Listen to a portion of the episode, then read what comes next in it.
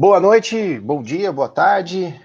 Sejam muito bem-vindos. Esse é mais um Ludopédia em Casa. Eu sou Marco Lourenço, editor, historiador, faço um cadinho de cada coisa aqui no Ludopédio. E ao meu lado, como sempre, meu grande companheiro, Sérgio Giglio, o nosso professor Serginho.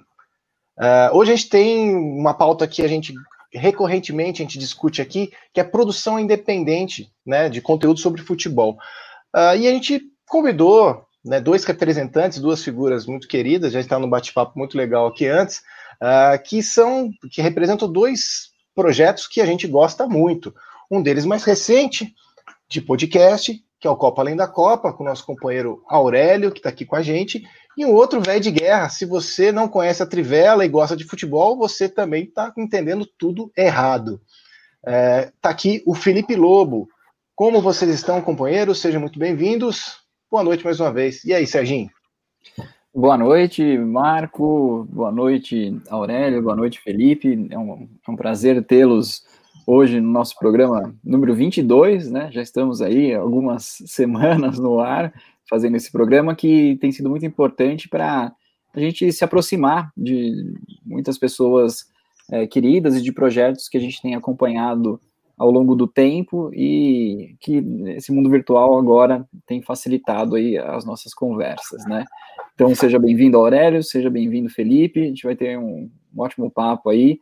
Daqui a pouco o pessoal já começa a mandar as perguntas. E então para começar o, a nossa a nossa conversa, eu vou jogar uma, uma pergunta um pouco mais ampla, só para a gente é, situar um pouco é isso que o, Lourenço falou, pô, se a pessoa não conhece, né, que vocês fazem, já começou mal para pensar o, o, futebol, né? Então, eu queria que vocês contassem um pouquinho, começar com o Felipe, depois passo para o Aurélio, é, como que se constituiu a, a, história do próprio projeto, tanto da Trivela, quanto do Copa Além da Copa, ou da, da sua história dentro do projeto, também pode ser por aí, fiquem à vontade para dar um pouco esse, esse histórico. Vai lá, Felipe, está contigo. Bom, primeiro, boa noite, muito obrigado. Boa noite, Aurélio, Marcos, Sérgio. Muito legal participar aqui com vocês. Já agradeço o convite. É, bom, é, eu estou na Trivela desde 2005, aliás, desde 2009, mas a Trivela existe desde 98. É, a Trivela surgiu como um fanzine, é, foi criado num projeto de, é, de TCC e criaram como uma, uma fanzine para falar de futebol internacional. E se a gente pensar, assim, tem uma questão histórica de que é, em 98, que se tinha de acesso a futebol internacional no Brasil, em qualquer lugar, na verdade, né? Mas falando no nosso caso especificamente, era muito pouco e era muito limitado. Então foi uma ideia um pouco de tentar trazer isso, é, esse tipo de informação para o Brasil. Claro que o mundo mudou desde lá, né? Já quem nasceu em 98 aí já já está dirigindo, já pode beber. Então, obviamente, as coisas mudaram bastante. É, de 2005 em diante passou a ter, é, digamos, uma redação dedicada, pessoas dedicadas é, em tempo integral à Trivela, né, não só é, fazendo colaborativamente. É, claro que sempre o espírito colaborativo manteve, a gente continua fazendo muita coisa em parceria, mas passou a ter uma dedicação maior e, claro, muito mais conteúdo.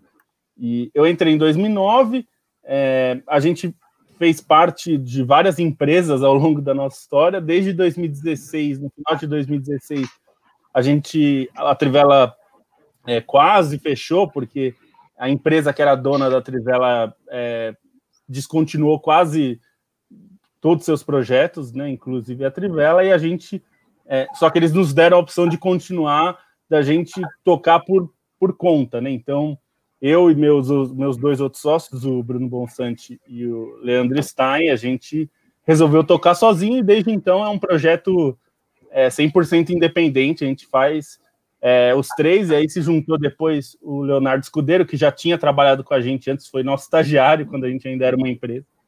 Enfim, e aí a ideia é um pouco.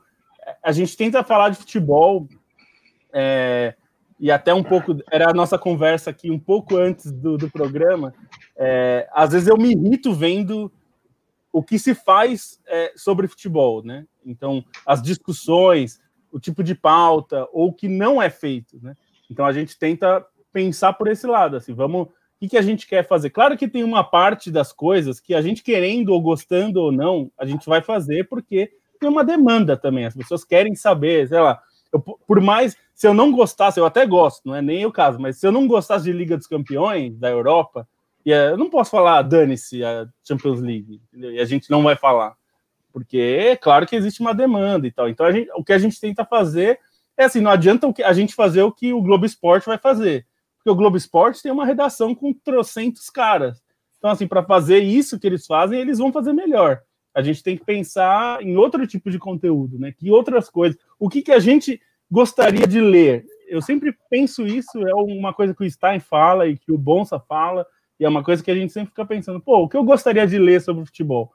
Então foi daí, e aí desde 2015 a gente criou o podcast, parceria com a Central 3, é, e aí, putz, é uma aventura super legal, tudo tem a ver com o Leandro a mim, que é um cara brilhante, e que ajudou a dar vida a isso, né, porque eu não tinha a menor ideia, eu só era ouvinte de podcast, nunca tinha pensado em fazer, e aí a gente foi fazer o podcast, e aí, enfim, a gente se aventurou já a fazer evento de vez em quando, na, do jeito que a gente consegue, a gente tentou fazer vídeo, faz de vez em quando também.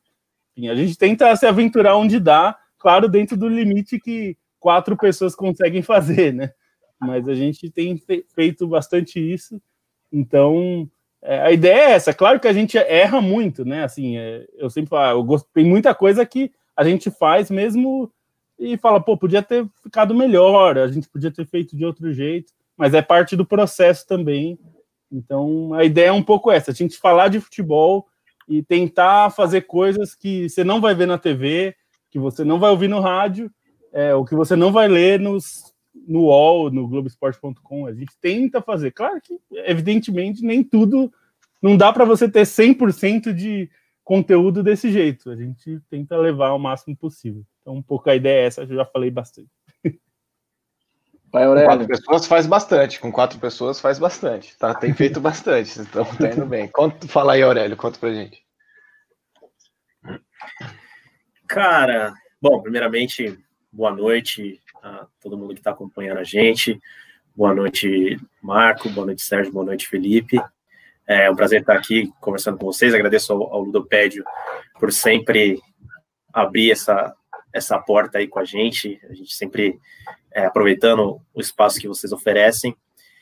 E, enfim, é, com relação ao Copa Além da Copa, como o Sérgio já falou, obviamente a gente é, é muito mais recente, né? Nosso projeto ele tem um pouco mais é, de dois anos só, né? Ele começou ele surgiu assim da, das conversas que eu, que eu, assim Copa Além da Copa para explicar é um podcast feito por duas pessoas eu e, e, meu parceiro né o Carlos Massari que, que não pôde estar aqui tá, tá cobrindo a gloriosa série B Cruzeiro e, e Guarani é, enfim mas é, surgiu das nossas conversas sobre futebol mesmo a gente é, foi colega de, de, faculdade né fizemos é, curso de, de dialogia na, na Unicamp, então é uma faculdade que mistura aí audiovisual com, com comunicação, então tem a ver com o que é, a gente faz hoje em dia, né? E a gente sempre gostou de futebol, sempre trocou aquela ideia, assim, normal, né? Como tantos outros por aí. E, além disso, é, a gente sempre foi usuário uh, massivo, assim, de, de redes sociais, né? Principalmente o Twitter, que é a rede do texto, assim, né? Que a gente gosta, enfim, é um, é um vício. E aí, no, no, enquanto ia, na época que estava chegando a, a, Copa do Mundo de 2018, é, eu não sei, deu, deu uma pira em mim e resolvi pesquisar é, sobre por que, que a Alemanha é, tinha o segundo uniforme verde e branco que, que na Copa de 2014 a Alemanha teve aquele uniforme que parecia a camisa do, Flamengo, né, o segundo uniforme alemão, mas o tradicional da, da Alemanha é o uniforme verde e branco. E aí eu pesquisei, assim, tipo, fiz uma pesquisa básica no Google e postei, assim, fiz uma série de, de tweets, assim, tal. E, não sei, acho que ressoou com, com alguma galera, tal, deu uma, deu uma circulada no, no Twitter na época. E aí o Carlos falou para mim assim, pô, essa história da, da Alemanha é bem legal, cara. E se a gente sei lá, tentasse expandir isso, transformar isso em alguma coisa e tal. E aí a gente começou a, discutir, assim, que, ah, beleza, e aí, o que, que a gente faz? Então, a gente faz um blog. é, poderíamos fazer, pensamos em fazer, inclusive, é, mas a gente falou, pô, acho que é, talvez um blog sobre esse assunto especificamente, falar um pouco de, de história e tal, relacionar com futebol, já tem alguns sites que fazem isso, a Trivela tem vários textos que fazem isso é, brilhantemente, né? Sou, sou, leitor voraz da, da Trivela.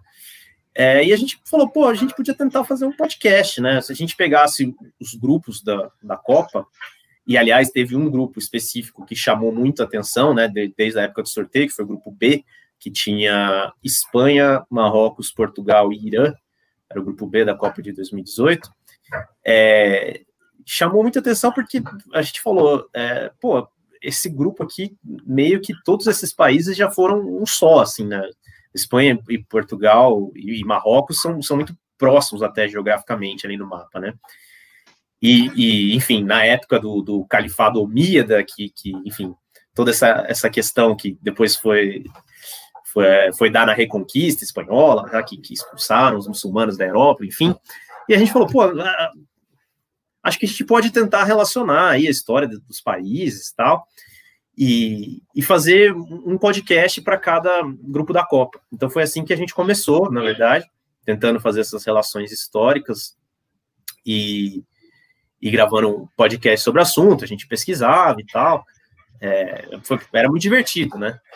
E, e aí, quando chegou o, fim da Copa, a, a, gente também criou um perfil no Twitter, obviamente, como eu falei, a gente é viciadíssimo em Twitter.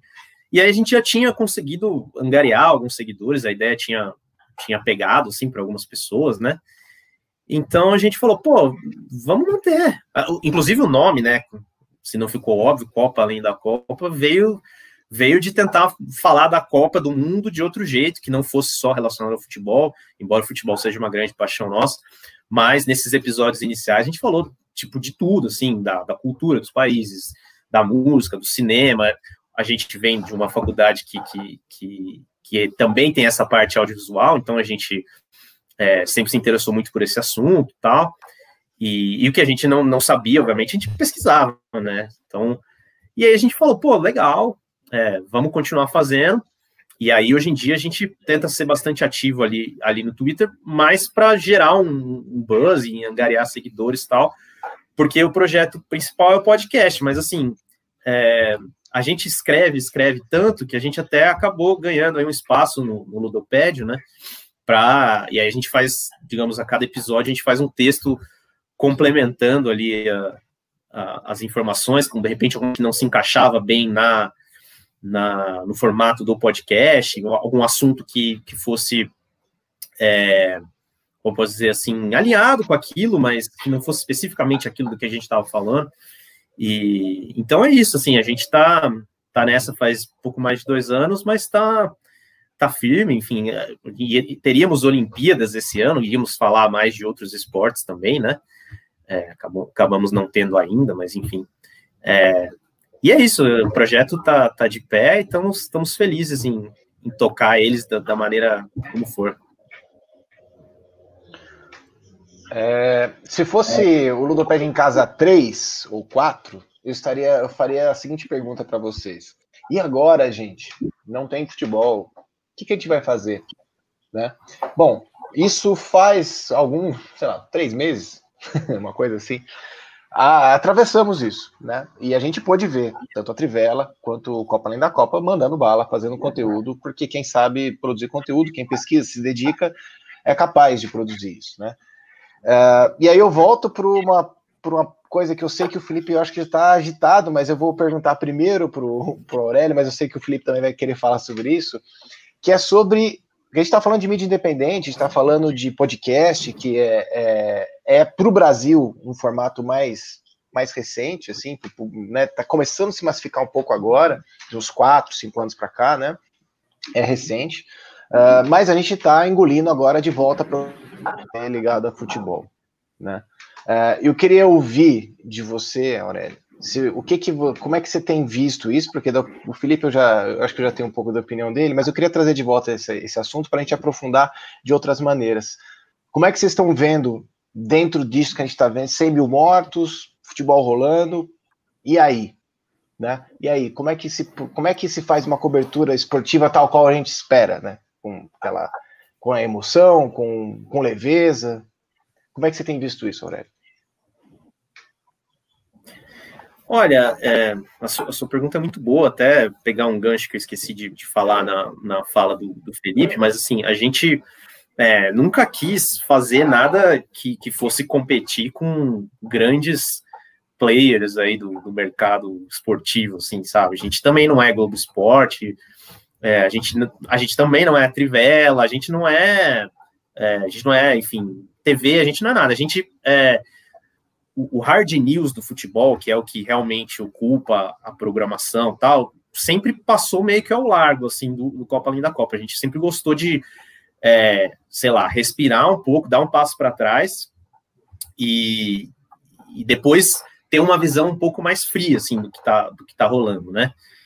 E, e com relação a, a essa situação atual, né, essa situação é, única, de fato, no começo a gente ficou meio assim, porque eu virei pro Carlos e falei, pô, como que a gente. E aí? O que a gente vai falar agora que o futebol tá parado? Embora, assim, a gente sempre falou também de história, né? É, mas, assim, o que é curioso do, do, do, futebol, né? Aquela coisa do futebol explica a vida, o futebol explica a sociedade, é que no meio dessa loucura que a gente está vivendo, é, e aí eu não falo só da, da pandemia, mas enfim, um pouco da nossa situação política é, esquisita do, do, do, Brasil, é que você sempre consegue, enfim, achar analogias, né, com, com coisas que já aconteceram. Então, é, por exemplo, fazendo um, um dos, uma das pesquisas para um, um, um programa que a gente fez sobre fascismo, por exemplo, fascismo de futebol, é, a gente, é, sei lá, acabou se deparando com a história do, de um clube da, da, da Croácia, chamado Gradanski.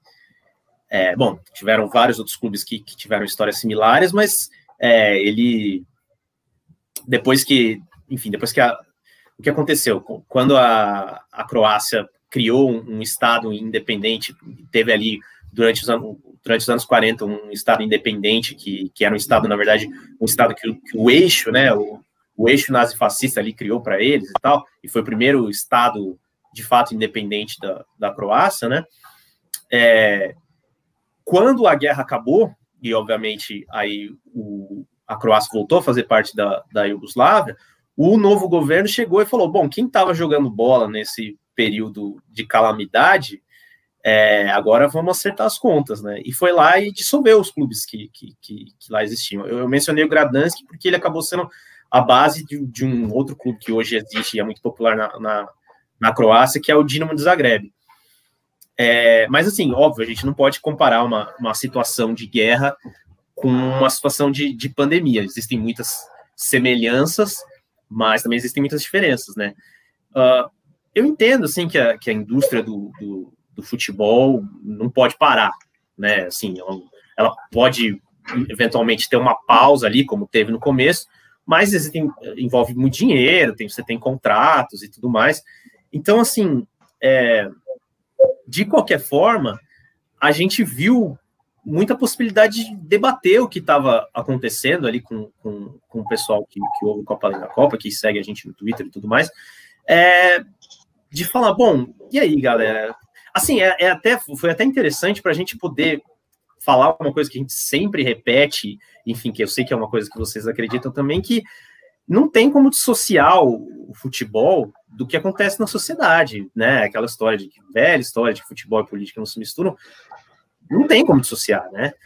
Então, assim, a gente está tendo agora aí vários casos aí de, de, de, de contaminação pelo, pelo coronavírus nessas rodadas iniciais dos campeonatos brasileiros de, das séries da ABC, porque o Brasil está de joelhos para esse, esse vírus, entendeu? Então, não, você não tem como sem parar. Então, acaba sendo útil até. É, é interessante. É, é, é, muito complicado estar vivo nesse momento, mas é, é um. Traz reflexões muito bacanas. Sem dúvida, sem dúvida. Felipe, e de sua parte, cara? É, tentando até. O Ailton até fez um comentário aqui, ó. Pô, Marco, queria que você falasse de outras. Não vai trazer esse assunto desgraçado de novo? Lá vem você. Eu, não, eu juro que fazia tempo que eu não falava disso, hein? É verdade. Mas é, é mais para trazer em perspectiva, Felipe, é, daquilo que era. Que, aquele BO que a gente olhava três meses atrás, olha para agora, cacete, o que, que a gente fez nesses três meses? Né? Uh, então, e aí, para você, como é que está sendo isso?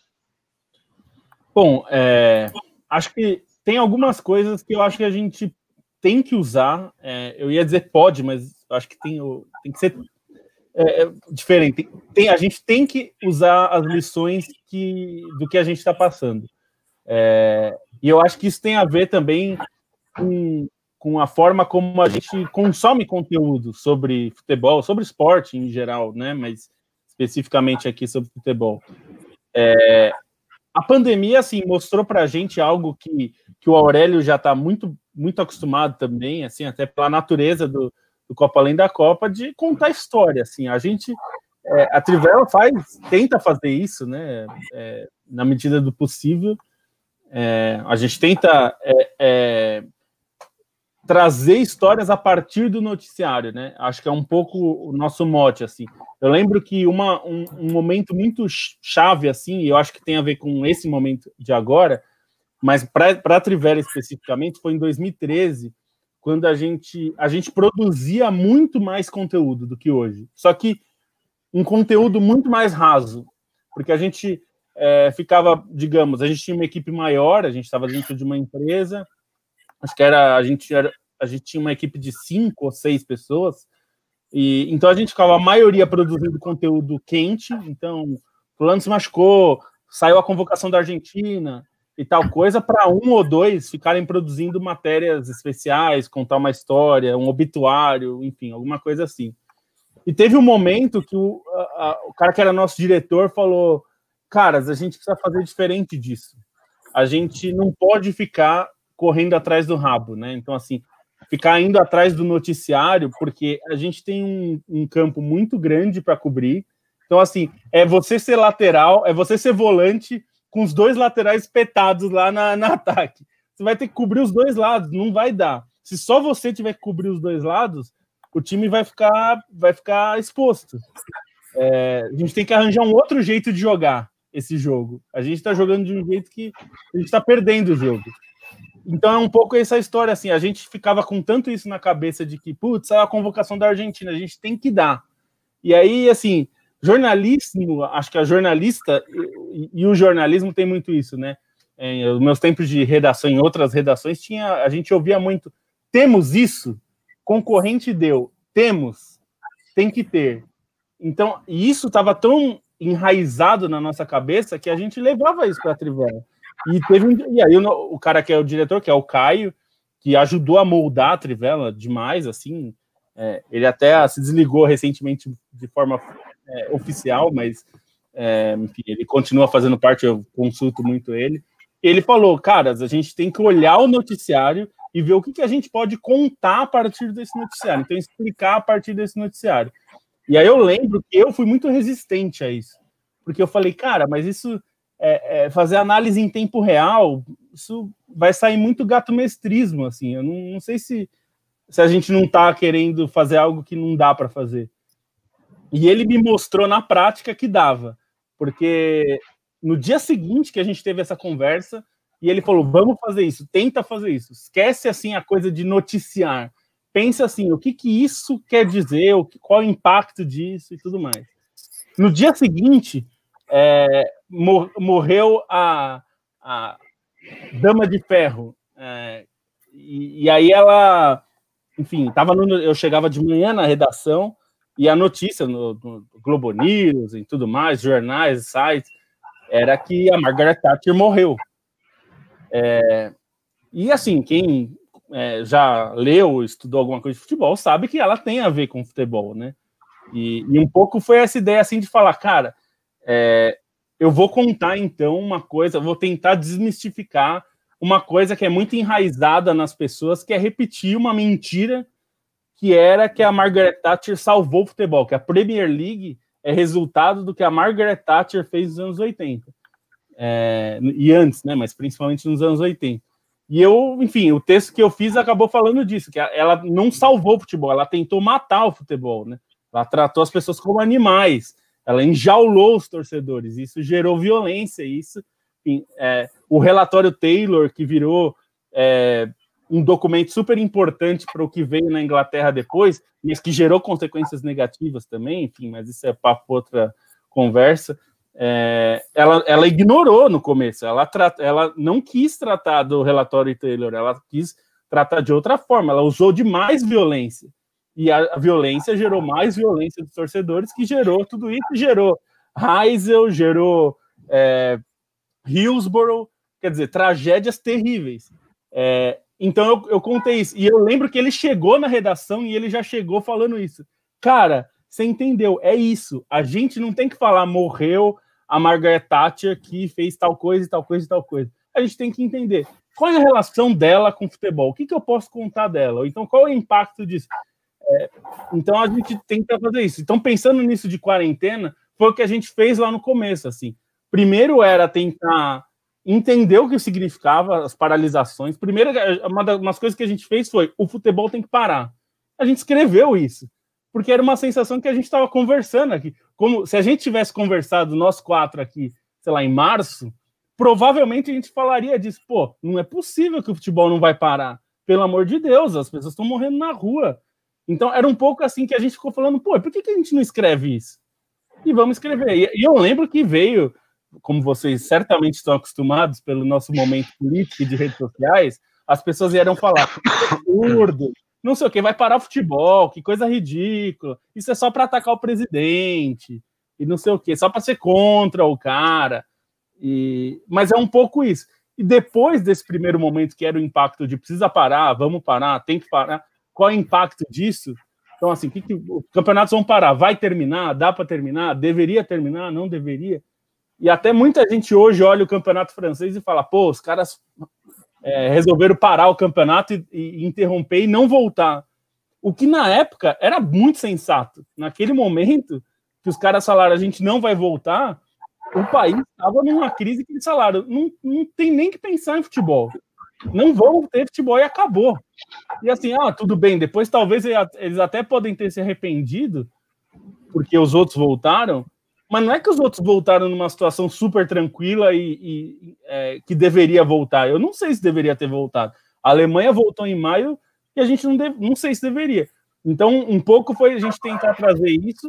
E eu acho que outro aprendizado que deixou é, foi que as pessoas gostam de ouvir histórias. Isso o Aurélio sabe, eu sei, a gente já faz isso, a gente sempre contou a história do passado, a gente gosta de falar lá de quem foi, quando morre alguém, a gente gosta de contar uma história sobre esse cara, ou então quando, enfim, acontece alguma coisa, a gente quer contar sobre o Uruguai que cantando contra a ditadura quando fez aniversário de 30 anos.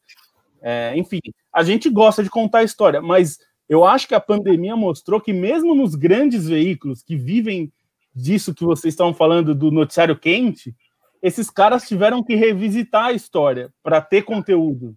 E esses caras foram atrás de, por exemplo, o Grupo Globo comprou a Copa de 52 para mostrar na TV pela primeira vez. A gente que é muito doido, a gente já tinha ido atrás para ver uns vídeos horrorosos na internet. Mas os caras compraram os direitos. E a gente viu uma imagem limpa, a Copa de 58. Cara, isso é espetacular. E tem espaço para isso. As pessoas gostaram, virou assunto no Twitter, as pessoas estavam falando disso ou de, da Copa de 70, ou da Copa de 82, ou de campeonatos históricos. A gente começou a fazer uma série que era Assistimos na Quarentena, que as pessoas adoraram. Que, sei lá, eu fui fazer os jogos que eu quis fazer, que me marcaram, o Bonsa fez outros, a gente atendeu uns pedidos que as pessoas é, queriam que a gente falasse sobre tal jogo que foi legal para a infância dela, e a gente contou. Então, assim, mostrou que contar histórias de futebol também é importante. E às vezes é, é mais importante do que falar ir lá no CT do Corinthians para meia dúzia de caras que picharam Luan, não sei o que, devia ter batido o pênalti. Cara, será que isso é tão importante para estar tá em quatro noticiários? Os caras falando disso, de uma faixa que meia dúzia levou. Ou será que não era mais legal a gente estar tá contando uma história, estar tá tratando é, as coisas com um devido respeito, assim? Então, pô, vamos falar sobre a, o que está acontecendo, sobre uma história como essa.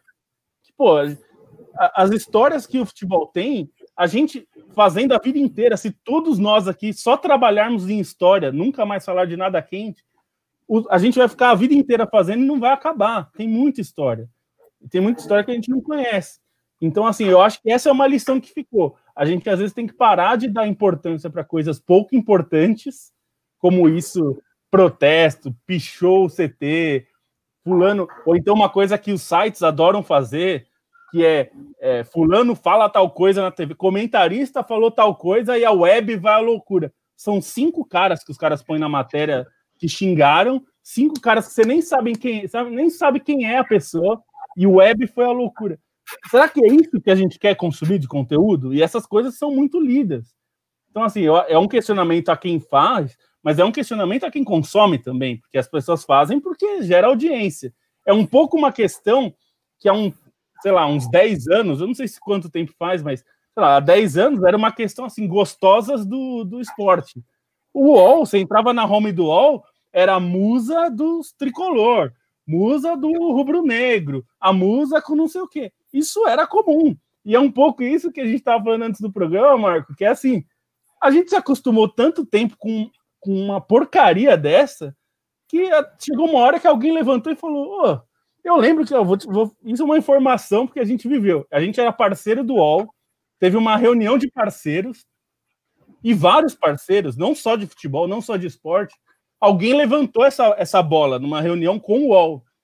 Cara, vocês não acham que é uma vergonha ter esse negócio de monte de bunda na home do UOL?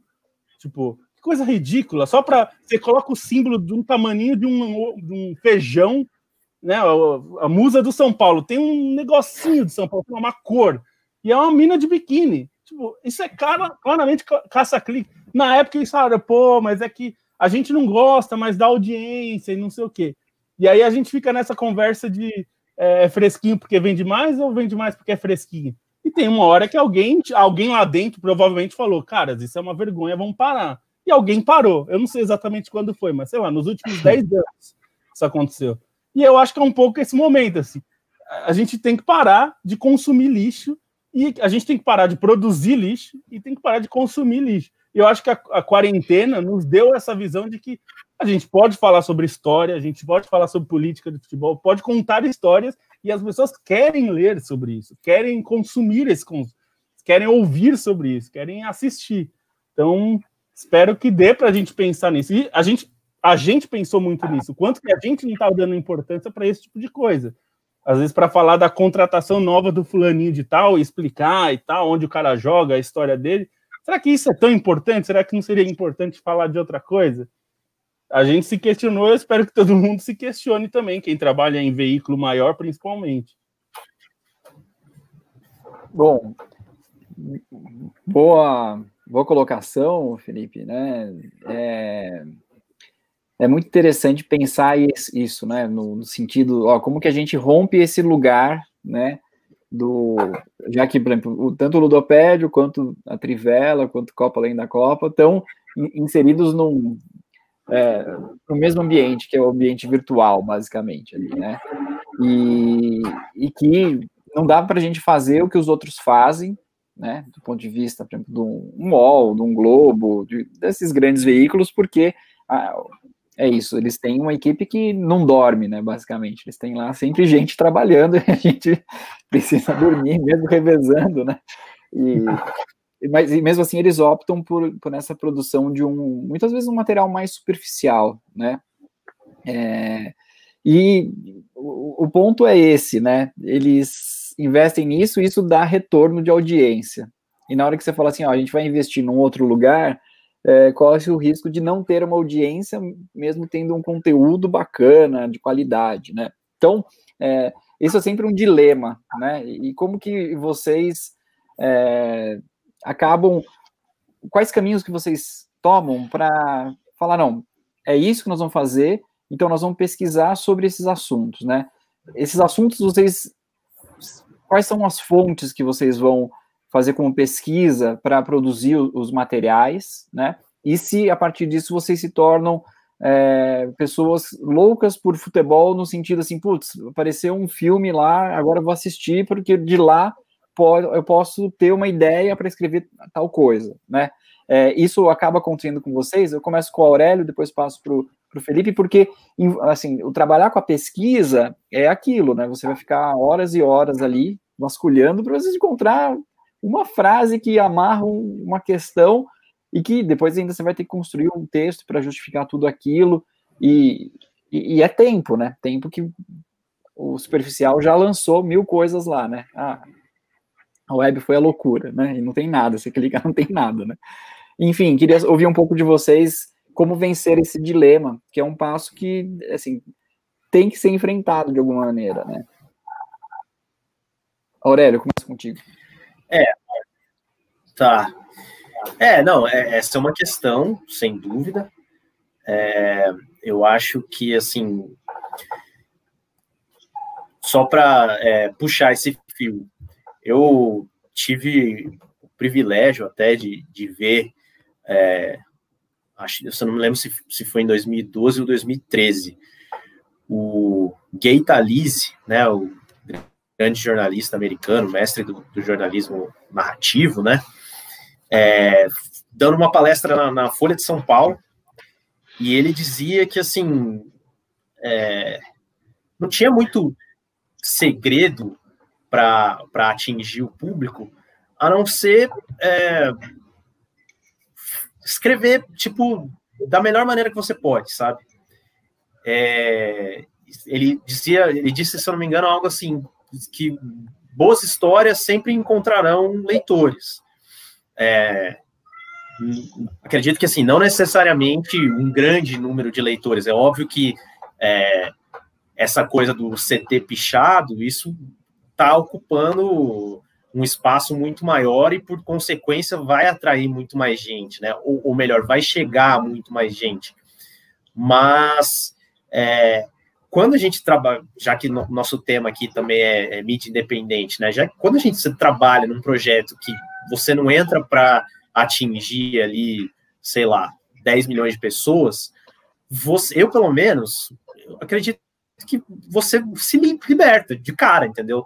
Eu não, pô, eu já trabalhei em, em, grandes redações e tudo mais, e, e, tinha essa questão de, ó, a gente precisa, sei lá, precisamos bombar hoje aí de, de acesso, né, de, de jornalismo online, tem muito isso.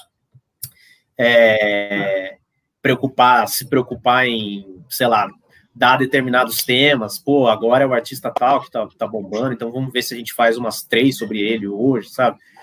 É, num projeto que é nosso, não faz muito sentido. É óbvio que, assim, é, você não quer afastar um público que se identificaria ali com, com o conteúdo que você está produzindo. E essa é até uma questão que, que eu discuto bastante lá com, com o Carlos, que é como a gente faz para chegar em cada vez mais gente, né?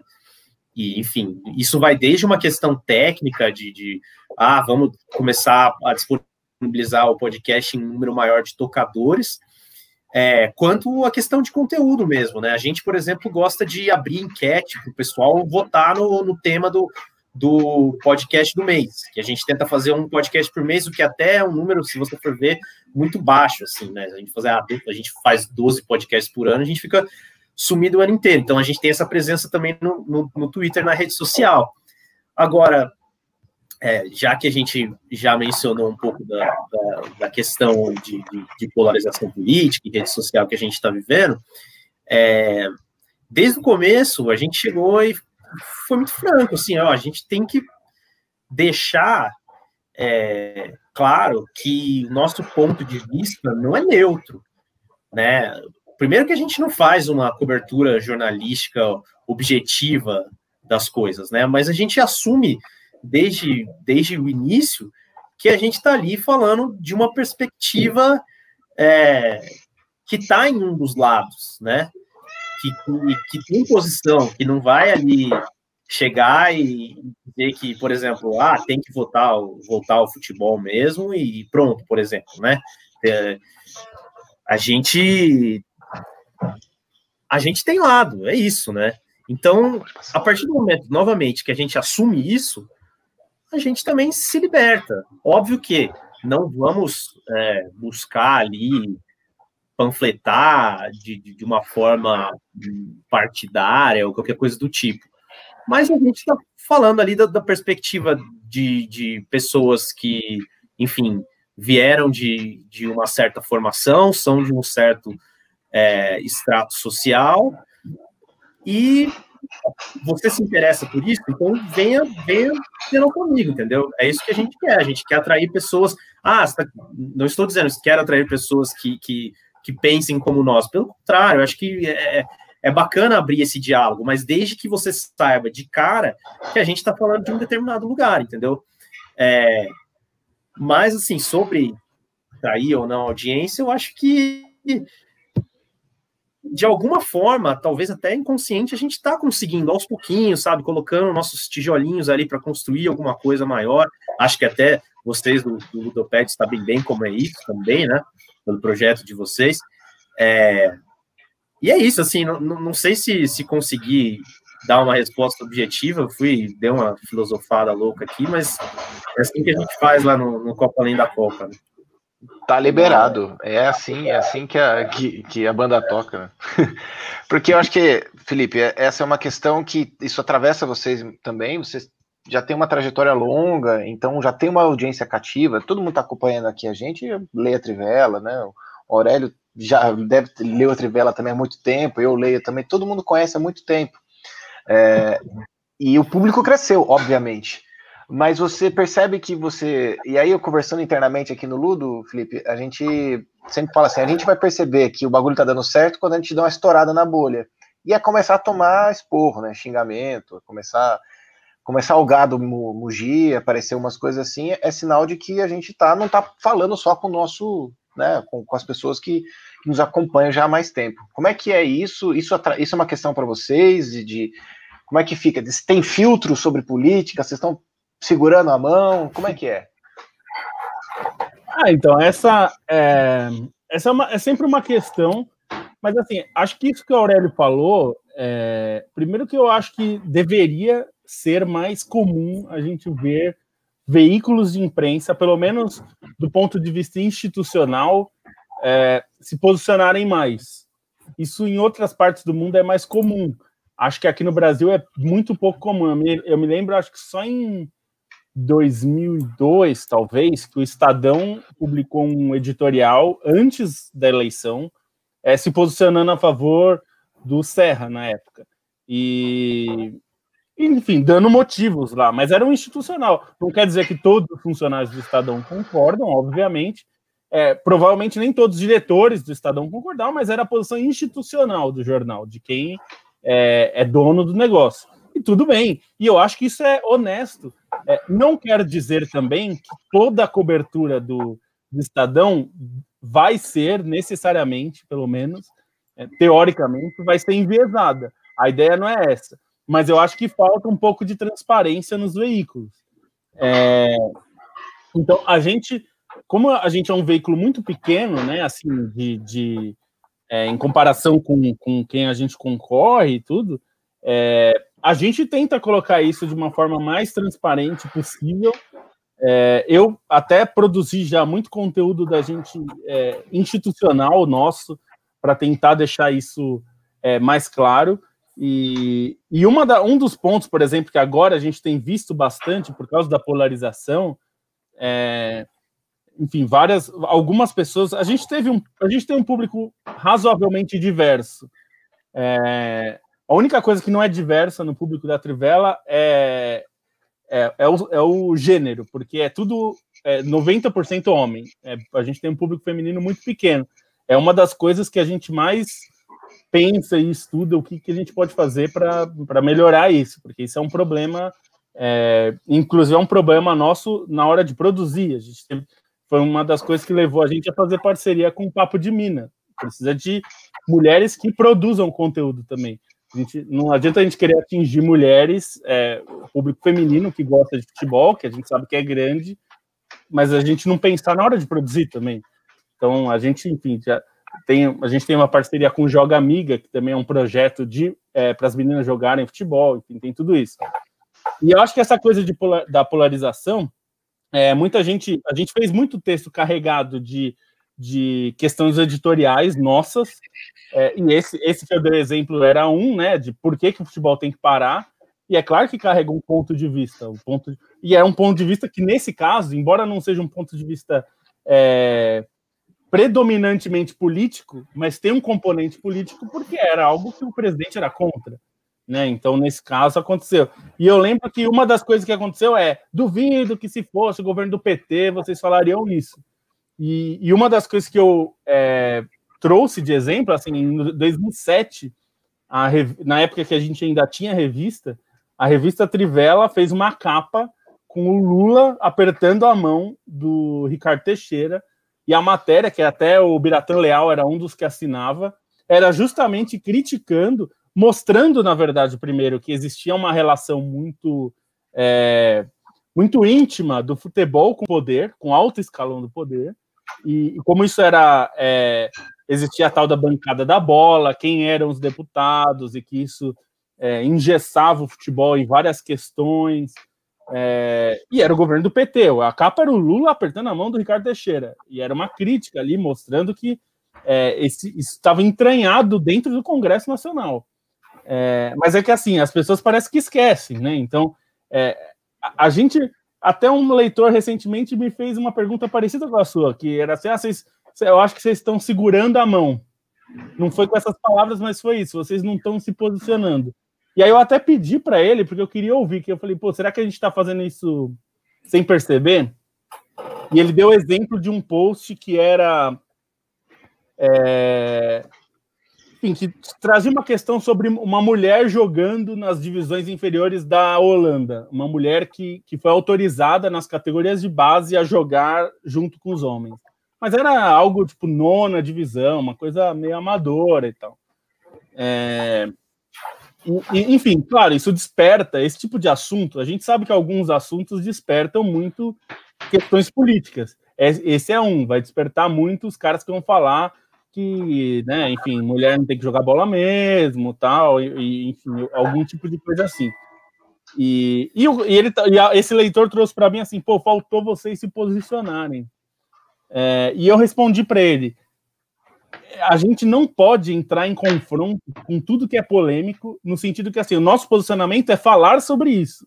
A gente falou sobre essa questão de integração, que é uma forma que estão buscando lá na Holanda de tentar integrar, porque existe um problema de não ter categoria de base feminina. Nosso posicionamento institucional já está lido ali, no momento que a gente trata desse assunto. Por que, que eu vou falar da nona divisão da Holanda? Se não for um assunto importante, é porque eu não vou falar. Então, isso é um posicionamento. Eu falei para ele, eu não vou bater boca, porque ele falou, tem vários comentários lá e vocês não, né, não foram moderar ou não foram se posicionar lá nos comentários e defender a ideia. Então, a gente não tem que fazer isso, porque isso é um pouco jogar água em gremlin, assim, é você tá é, vai perder seu tempo, os bichos vão se multiplicar e você vai ficar brigando contra um exército. É, o posicionamento que a gente tem é a gente escreveu já sei lá, cinco anos, seis anos, algo porque é, chamar o, o, adversário de bicha é homofobia. E isso é um posicionamento, a gente escreveu sobre isso. Por que, que é, tal coisa é uma, é uma questão racista e a gente precisa rever? É, o nosso posicionamento está em produzir esse conteúdo assim. Então, é, é, e, e, eu, eu entendi o ponto dele que ele falou, pô, tem uma galera lá achincalhando, assim, falando umas coisas absurdas. E, e eu falei para ele: a gente já tentou uma forma do tipo, eu vou censurar esses conteúdos é, que são muito absurdos. Isso, só que o problema é assim: existe um limite também, né? Tipo, os, os caras que são claramente é, que falam coisas que são claramente machistas ou sei lá homofóbicas ou racistas, esses eu vou banir. Mas o cara que está é, sendo babaca, eu não vou banir. Ele está sendo babaca. Eu não posso banir o cara por ser babaca. E isso é muito difícil do meu ponto de vista. Porque, de todos na verdade, ele, ele, tem, ele tem o direito de ser babaca. Ele não tem direito de ser homofóbico. Ele não tem direito de ser racista. Mas ele tem direito de ser babaca. Isso, eu falei para ele, é, não, que não dói na gente, na hora que a gente vai tratar desse, desse assunto, ou de algum assunto que a gente sabe que é polêmico, vai gerar esse tipo de coisa. Então, é difícil. É, então, a gente tenta se posicionar nesse, do jeito que dá, assim, é, é. E tem uma coisa que, assim, pra gente, como a gente vive do site, a gente tem que se preocupar com a audiência também. Então, é, tem gente que fala, ah, quem lacra não lucra, tal, que essas bobagenzinhas aí, isso não, não é verdade, mas, assim, tem uma questão que é, é, a gente às vezes escolhe um assunto, e é o que eu falei, é, sei lá, aconteceu, o jogo hoje, hoje estava tendo Liga Europa.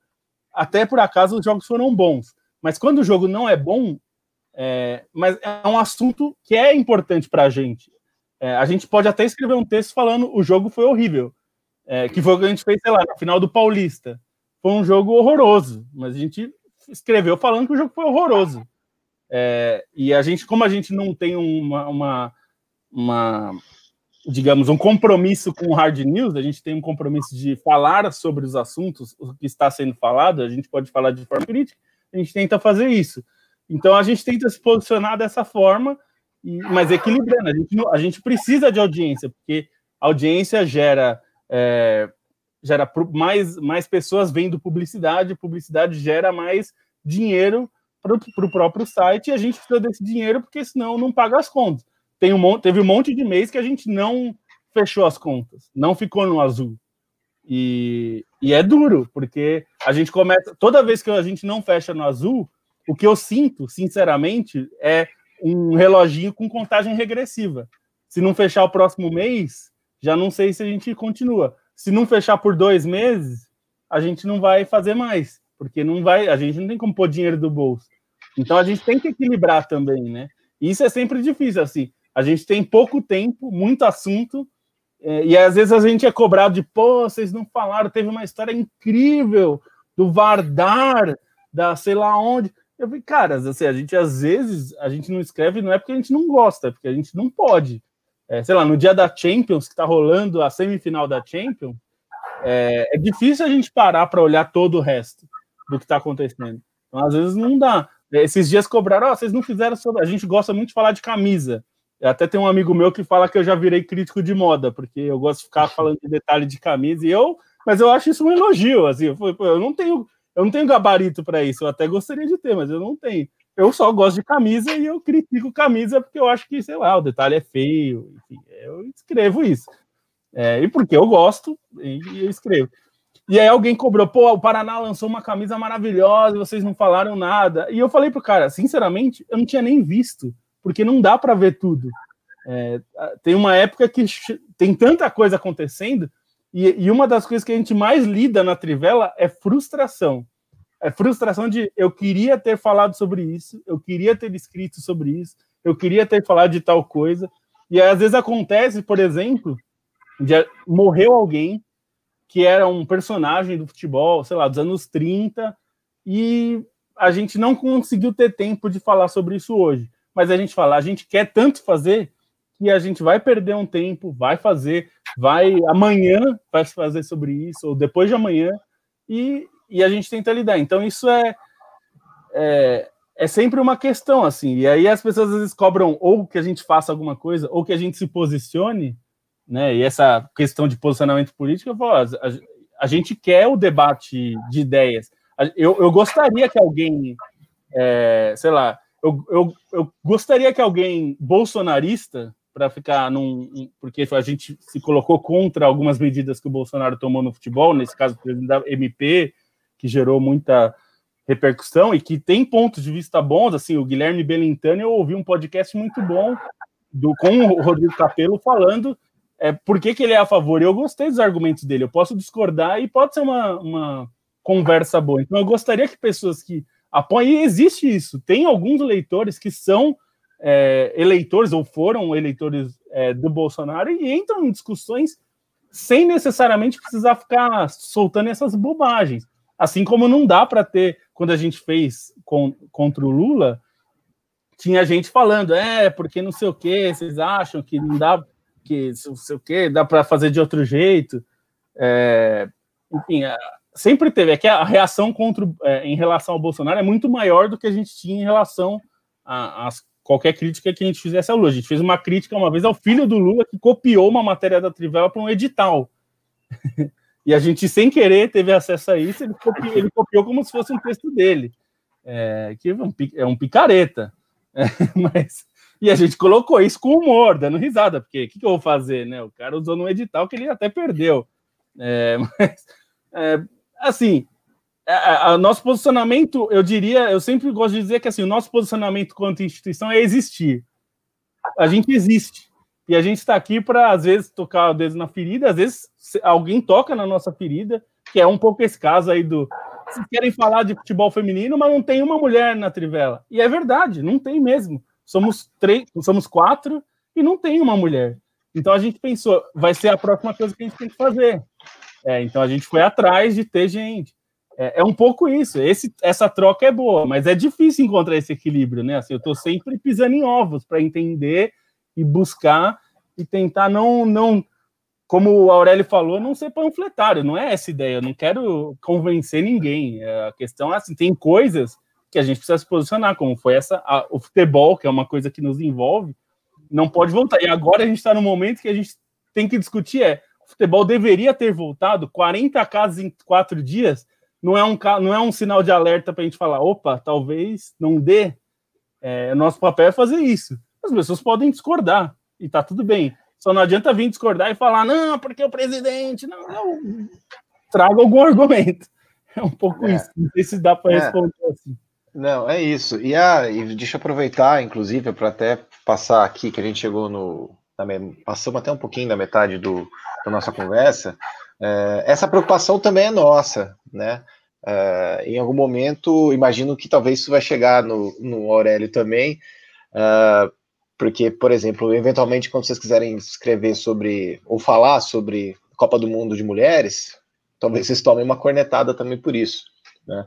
Uh, o nosso caso é igual, não porque a gente tomou uma cornetada, mas porque a gente, bom, passou 10 anos desde o início do Ludoped, a gente entendeu que a gente precisa mexer as coisas. Aqui também, uma equipe de homens, também, e é por isso que a gente criou também algumas iniciativas, uma delas é o Por Outro Futebol, que é um outro programa que rola segunda-feira, e a gente estruturou.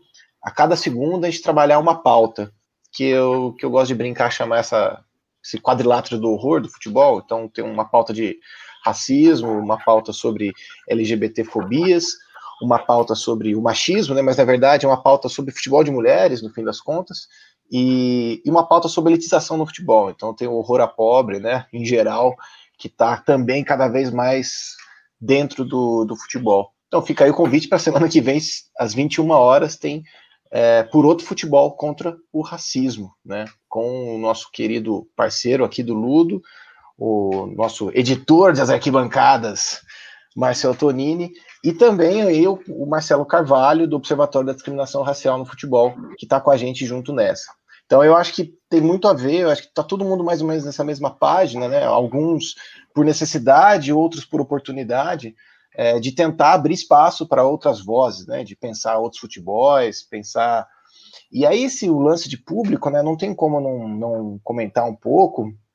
É, agora, só porque a gente falou, nunca antes na história desse Ludopédia em Casa apareceu alguém chamando, não vou falar o nome do cidadão, mas só tem esquerdista no jornalismo, até na parte esportiva. Eu não sei nem o que responder, mas enfim. Mas é que assim, eu, eu, eu, para quem está na extrema direita, tudo é esquerda. É a extrema imprensa, né? É. Eu não, essa expressão extrema imprensa é a coisa mais bizarra, cara.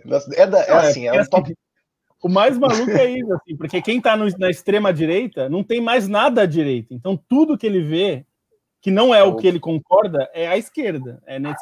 E assim, eu vou dizer para ele que assim na imprensa tem um monte de gente de direita, um monte de liberais, no liberal no sentido econômico, oh. tem um monte tem um, tem um monte de gente centro-direita, tem gente centro-esquerda.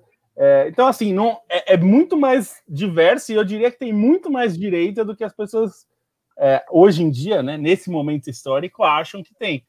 Né? Isso era mais é. claro quando o governo era de esquerda, isso ficava isso. mais evidente. É, sim, sim. Mas, mas é, assim, as pessoas parecem que esquecem, né? Não foi outro dia um governo de esquerda, então É, é, faz, faz, tempo, né? Faz tempo. O, deixa eu aproveitar e também só dar um outro recado aqui, pessoal. Uh, tá rolando aqui embaixo também o link que vocês já sabem. Para o Ludoped realizar o que ele está realizando hoje em dia e manter as suas atividades e também ampliar. A gente teve um seminário esse fim de semana que nos, nos encheu de orgulho, a gente juntou um tantão de gente boa para pensar futebol, um seminário todo dedicado para propor a pergunta por que estudar futebol. O evento está todo na nossa playlist lá no, aqui no YouTube, então fiquem à vontade, assistam. Tem, gente, só tem os craques da pesquisa brasileira a, a, e o Serginho, mas, mas é, tirando a brincadeira, o evento está muito legal e essas ações como um todo, essas ações como um todo, é, elas precisam do seu apoio mesmo. É, isso aqui não é um isso aqui não é uma, um desespero total, porque a gente vai resistir com o ludopédio de, com todas as forças, mas seria muito bom a gente continuar fazendo esse trabalho com dedicação exclusiva e fazendo mais, porque o ludopédio pode fazer muito mais para pesquisa, para divulgação científica e para o debate, é, de maneira geral. Então, se você chegou até aqui, também não, deixa o um joinha aqui para nós, deixa um comentário. Pode xingar também, pode ser babaca, mas não seja um fátio. Serginho, bola tá com você.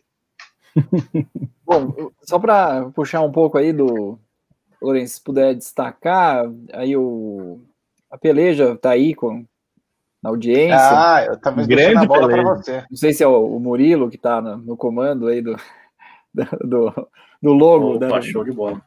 É, um abraço. O Murilo já esteve aqui com a gente também, uma conversa muito, muito bacana.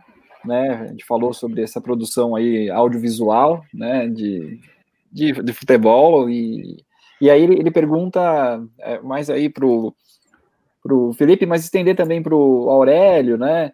É, qual é aquela que você fala assim, que botou a mão na massa, e vocês já falaram um pouco disso, mas assim, que descobriu uma grande história e, e que talvez ela seja também uma, uma história difícil de ser contada, porque nem sempre ela, ela você encontra essas fontes de uma maneira mais é, acessível assim, em outros lugares, né? Como é que foi isso para vocês, puxando a, a pergunta do, da peleja aí, mandando um abraço. Vai lá, Felipe, depois o, o Aurélio. Um pouquinho. É, é, bom, eu, eu, citei essa da, da Margaret Thatcher que eu gostei muito, mas para não citar a mesma, é, eu vou citar uma, até aproveitando a coisa que a gente falou sobre política. É, na Copa de 2018, é, teve uma matéria que eu é, escrevi próxima ali da final da Copa, quando a Croácia chegou na final, e tinha uma discussão muito forte durante a Copa sobre a questão do nacionalismo croata e de ser de eles serem fascistas. É, as coisas são muito complexas no, nos Balcãs em geral. E, e, uma matéria que eu gostei muito de fazer foi justamente mergulhando nisso. E aí eu acho que, até para o nosso amigo que falou que só tem esquerdista e tal, e eu acho que essa matéria é um pouco esse. É, é um exemplo de como assim a gente tenta ser o mais honesto possível e tra trabalhar as coisas de modo honesto.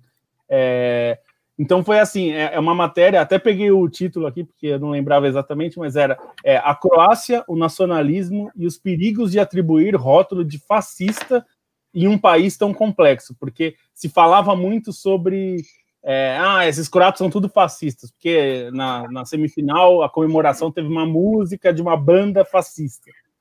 Isso assim é muito complexo, é muito complicado você só dizer são tudo fascista mesmo é, na, nos Balcãs e a Croácia especificamente tem uma história super complicada. Assim, tem muito fascista e a gente fala disso. Existem, existem grupos é, fascistas e a gente, o Aurélio até tocou um pouco nisso, enfim, na, na, na história que ele estava exemplificando. Mas assim, há um histórico grande, mas é, esse é um exemplo de que assim dizer que é tudo fascista, você está sendo você tá errado. É, as coisas são mais complexas assim. Primeiro que não existe só isso e segundo, porque tem uma percepção para a gente que não é a mesma deles. Isso é uma questão difícil é, de, de ser encarada lá, né?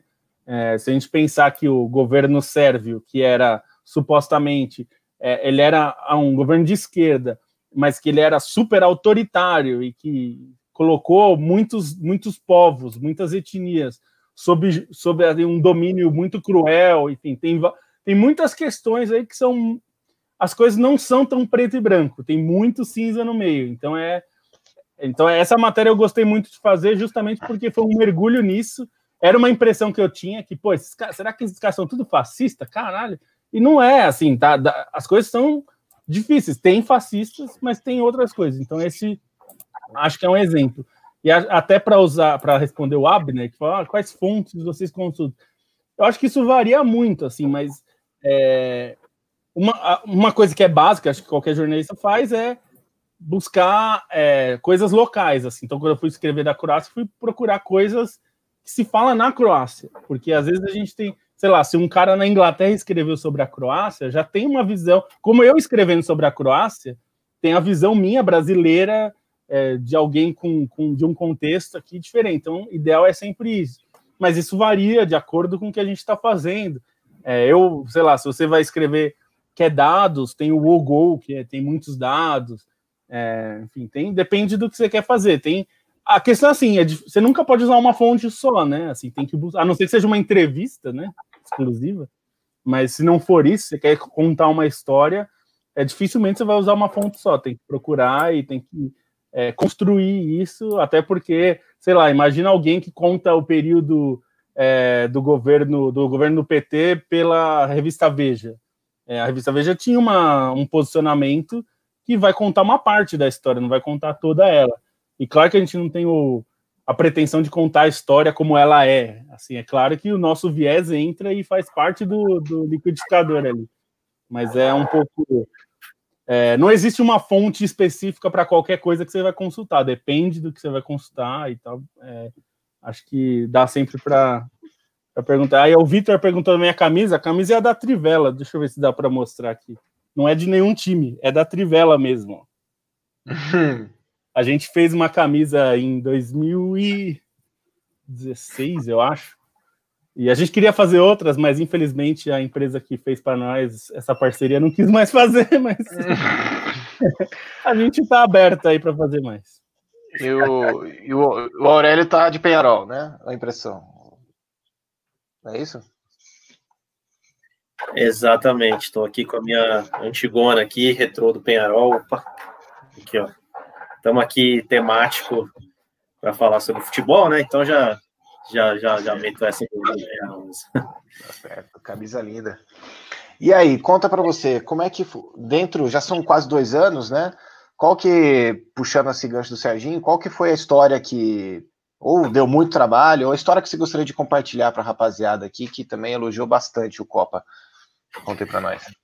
Cara, é, bom, sim, só um, um passinho atrás para falar do rapaz do, do, só tem esquerdista tal. Não sei se claro, foi motivado claro, à vontade pelo, pelo que eu disse ou não, mas assim, também vira meio que o novo, ah, só tem corintiano na imprensa, só tem palmeirense, vira um pouco isso, assim, né?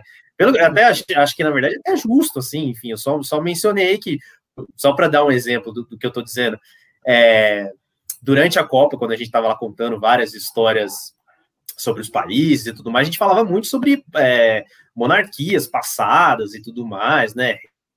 Do passado, etc. e tal, é, muito antes desses, é, desses estados modernos que hoje estão aí disputando a Copa do Mundo fossem formados, que a gente voltava para procurar relações históricas entre os países, como eu falei, o grupo B da, da Copa, não é que a, a Espanha, Portugal, Marrocos e o Irã eram tudo um país só, é, é eram outros estados, outras nações, outras é, formas de governo, etc. e tal, mas enfim, e, e nisso, é, a gente falava muito sobre, sobre os reis e as monarquias do passado e tal, e a gente tinha um seguidor, na época, um, um rapaz lá que sempre comentava tal, e ele era um, grande é, entusiasta do, do, assunto e tudo mais.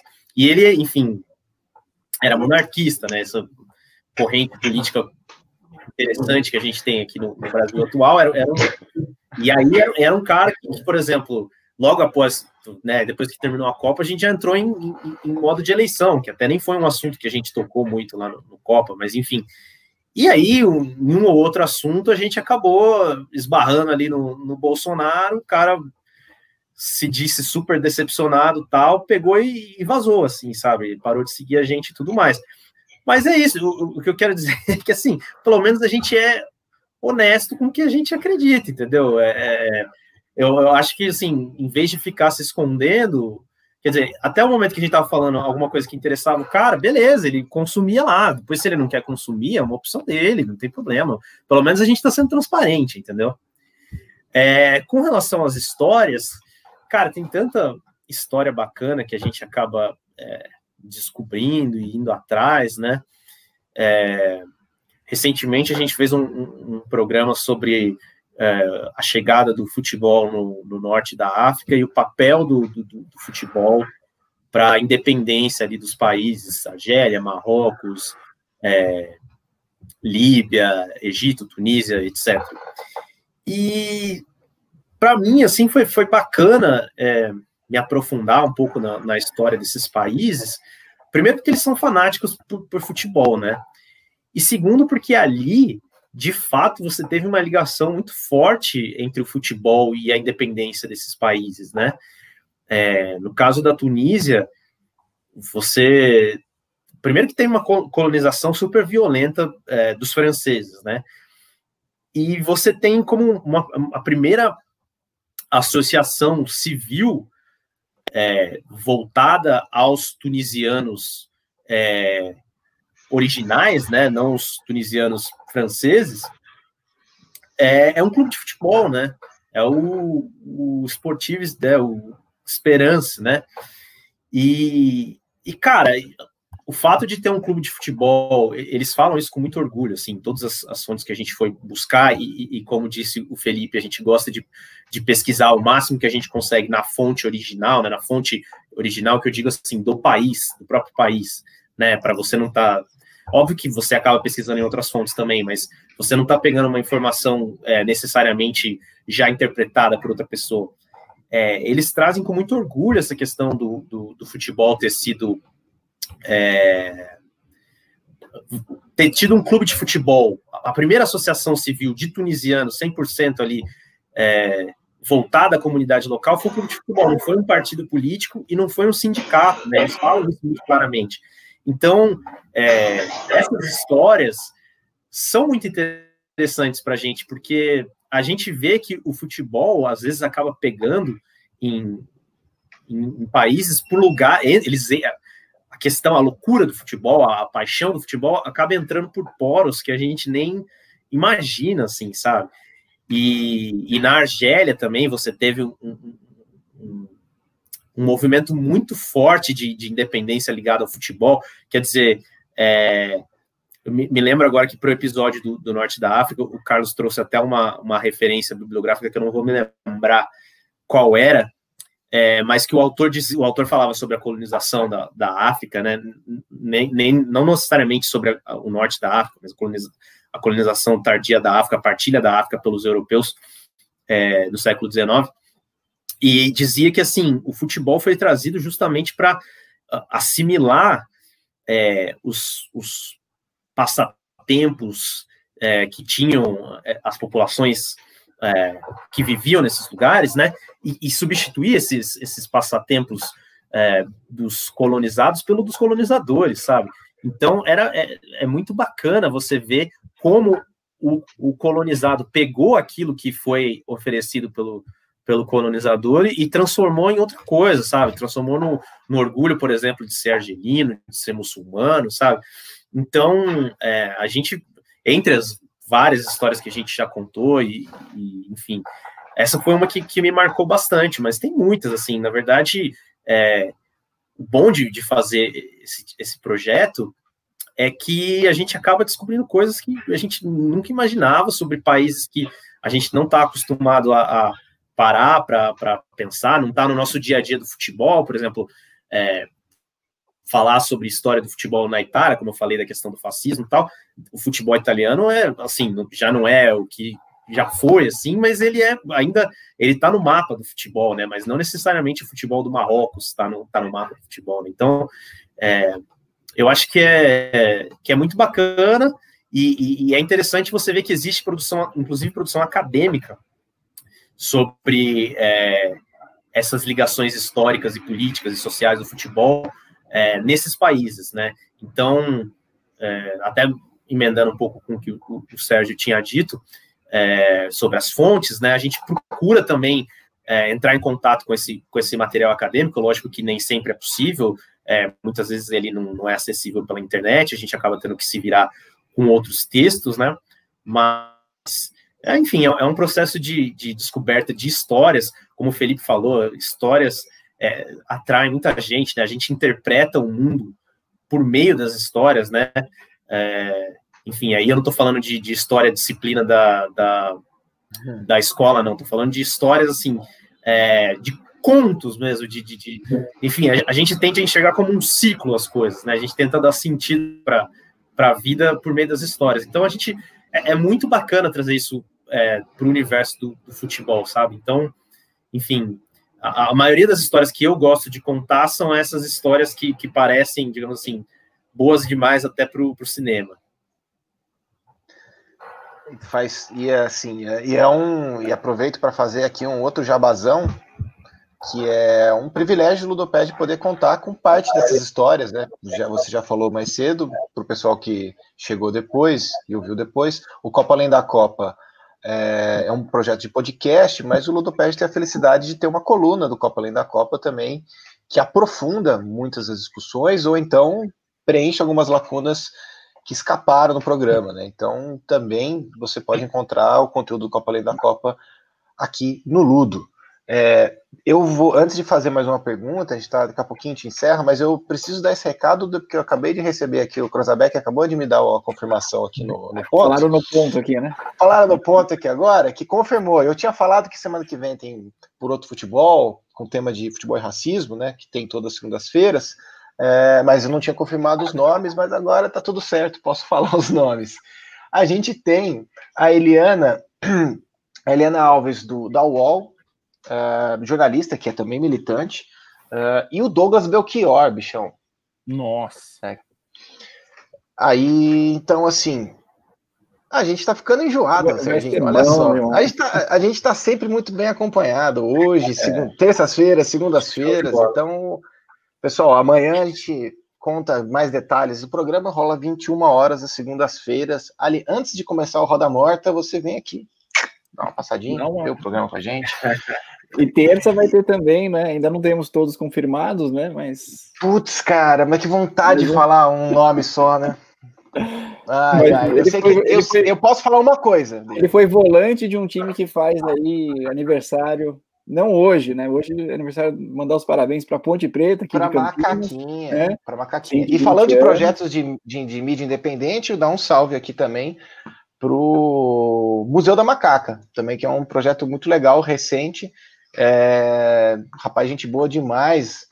É, que também estou devendo um programa com ele aqui para fazer um, um derby campineiro aqui ainda no Ludo em Casa. Vai pegar fogo, botar o canalha com botar o canalha aqui com ele, o bicho vai pegar fogo.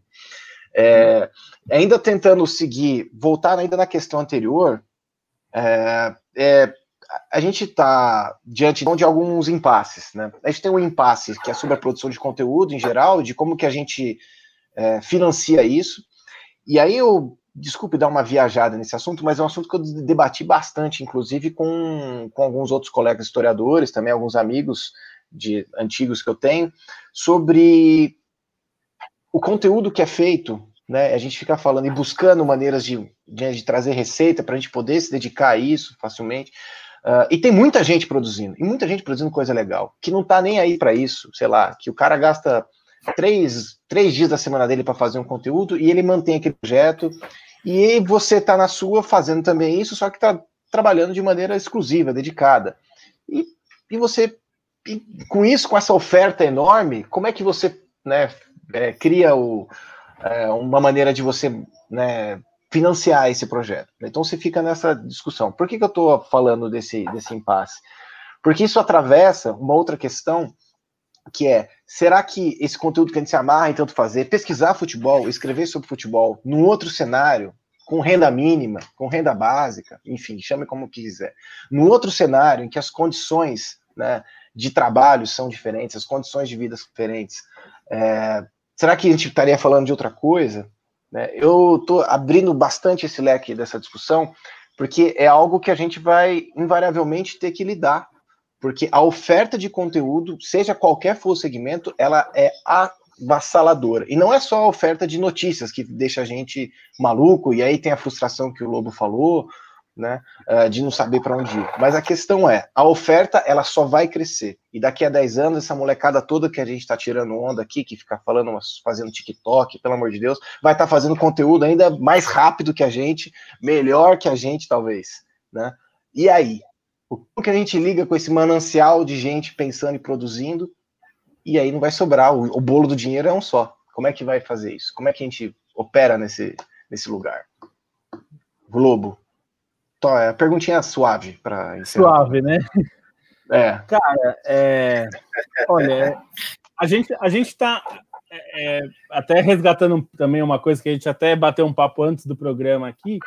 É, a gente vive um, um momento de um, de um, questionamento, de uma crise mesmo de modelo de negócio. A gente é, a, ninguém, assim, do New York Times até a gente aqui, a Trivela, a Copa Além da Copa, Ludoped, tudo, até o produto de conteúdo artesanal, é, a gente vive uma crise, porque como, como ganhar dinheiro com, com jornalismo e com conteúdo? Não só jornalismo, mas conteúdo de qualquer, qualquer natureza.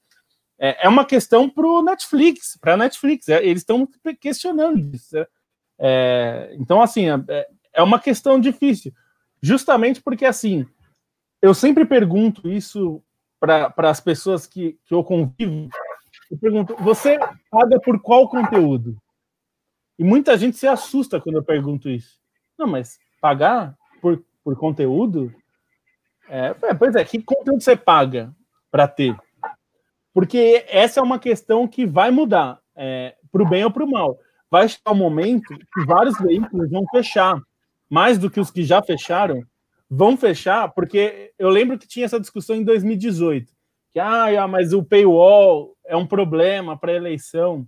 É um problema, é, sem dúvida. Mas é que, na verdade, a eleição só jogou um holofote sobre um problema que já é da produção de conteúdo. Eu entendo a frustração, porque isso acontece comigo, de você clicar num conteúdo que você queria ler e parar no paywall.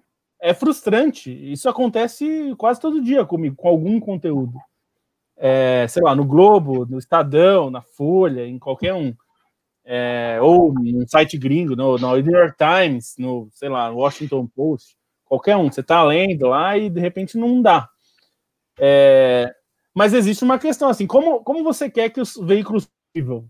Porque tem uma questão histórica que é assim, a, a publicidade virou uma, uma porcentagem tão grande da receita dos veículos durante décadas é, pelo menos desde os anos 50 ou 60, a publicidade cresceu tanto que os veículos cobravam um valor do leitor ou do, da pessoa que consumia quase simbólico. Não sei se vocês é, lembram, vocês certamente lembram, porque a gente tem idade parecida, mas sei lá, tem gente que mais nova que não deve lembrar que você comprava jornal por coisa de um real. No, no começo da, da, da, do real, né, ainda mais que a moeda era muito mais forte, você comprava jornal super barato. Ainda é barato, é, proporcionalmente, né? Mas era muito barato. Porque o que pagava a conta era o classificados, era é, você anunciar o seu carro, seu imóvel e tal, anunciar emprego no jornal e a publicidade. Isso parou de pagar essa conta. E aí, no momento que parou de pagar, como é que vai, como é que os veículos vivem? Então, assim, a Trivela nunca teve classificados, nunca teve essas coisas. Então a gente nunca viveu disso.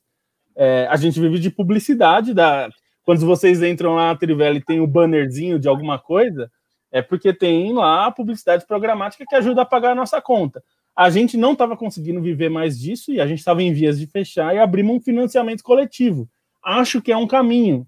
É, mas hoje em dia ainda não fecha a conta. E eu vi vários sites que eu gosto fecharem. Recentemente, essa semana, já era esperado, mas o Judão fechou. Não sei quantos de vocês conhecem o Judão é, é um site de, de, cultura pop, de cinema, de, de, é, de cultura mesmo, em geral, música. E, e, eles não aguentaram, porque eles têm um projeto de financiamento coletivo e tal, e só que não rolou mais porque é isso, as pessoas precisam viver e a dedicação para fazer um site ou para fazer um conteúdo, é, como vocês todos sabem, não é pouca, né? Assim, as, as, sei lá, para produzir um podcast, o Aurélio não chega lá e senta e grava tem um processo e ele tem tem tempo que ele gasta para fazer isso. Todos vocês, na hora de fazer o Ludopad, ele não nasce assim, você chega lá e, né, e as coisas surgem. Vocês têm que pensar, tem que pensar no layout que deu um problema, tem que pensar em alguma coisa que apareceu e que não está funcionando. Tem várias questões. É, eu tô, eu, às vezes eu tenho que parar meu dia que eu estava pesquisando alguma coisa para fazer uma matéria, porque estou com um problema de contabilidade, tem um imposto que o contador descobriu que não está pago. Eu tenho que descobrir o que, que eu faço para pagar esse imposto. Então, assim, as pessoas às vezes não têm a dimensão disso, né? É uma das coisas que eu tento fazer no nosso projeto, mas é um pouco difícil. E aí, quando eu pergunto isso de que conteúdo você paga, é para constranger as pessoas mesmo. Eu quero constranger porque eu quero mostrar para a pessoa que ela não paga nada e ela consome conteúdo. E isso tem um custo, assim, as pessoas é, vivem de conteúdo. É, então, assim, a gente está tão acostumado por causa da, da sei lá, do 1%, é, exagerando um pouco aqui, que, dos produtores do YouTube que ganham uma puta grana, e essa galera que as pessoas dão visibilidade, e não, não tem nenhum problema eles ganharem grana, a questão é que assim, nem todo mundo vai ganhar, vai ser o império do Felipe Neto ou de qualquer outro. É, e as pessoas estão. Você tem que. As pessoas têm que acostumar a pagar por conteúdo. Eu acho que o recado é esse. Vai rolar. Se você não pagar pelo conteúdo que você consome, de alguma forma, é, esse conteúdo vai acabar. Isso é, é uma questão de tempo, não é uma questão de ser, é uma questão de quando. É, isso a gente está vendo. Eu estou dando exemplo do Judão porque eu senti isso. Assim, é um site de muitos anos, mais de uma década no ar. E os caras fecharam as portas, porque não está rolando.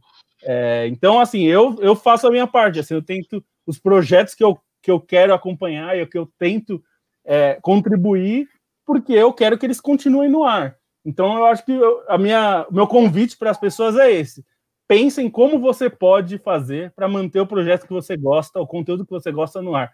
É claro que eu não estou falando do Globo Esporte, porque o Globo Esporte tem, é uma empresa que tem mil outras coisas.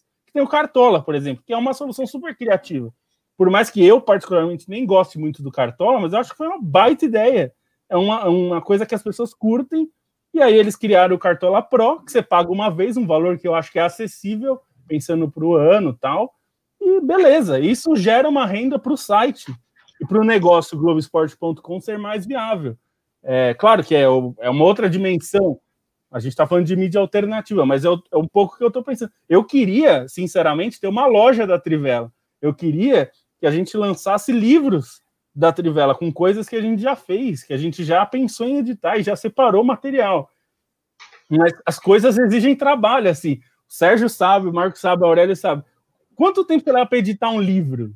Não é uma coisa assim que você faz do dia para a noite. E, e, sabendo que você vai perder dinheiro, quase sempre. É, então, eu sempre fico com esse convite, assim, é por isso que a gente tem um projeto de financiamento por isso, porque a gente precisa viver e a gente ainda acredita que dá para viver. E eu espero que a gente ache outro modelo, mas eu não sei, enquanto não tem, a gente tem que funcionar do jeito que está, né?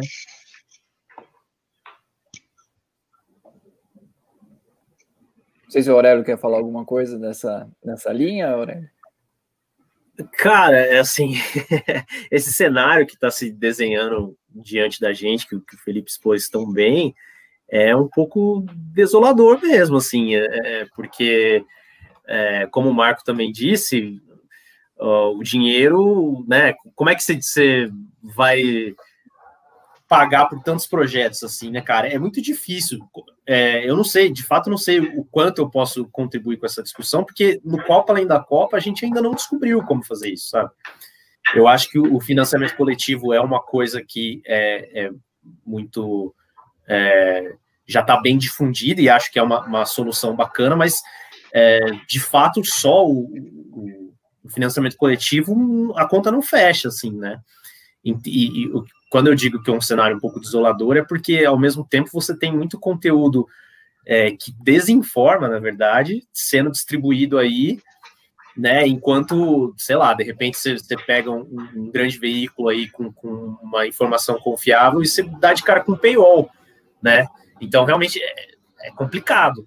É, a gente, por enquanto, até brinco com o Carlos dizendo que é, pô, cara, não vamos colocar o financiamento coletivo ainda, porque a hora que a gente fizer isso, a gente fecha um compromisso que a gente, como tendo outras vidas, vivendo de outras coisas, a gente talvez não consiga cumprir com, com quem a gente está falando.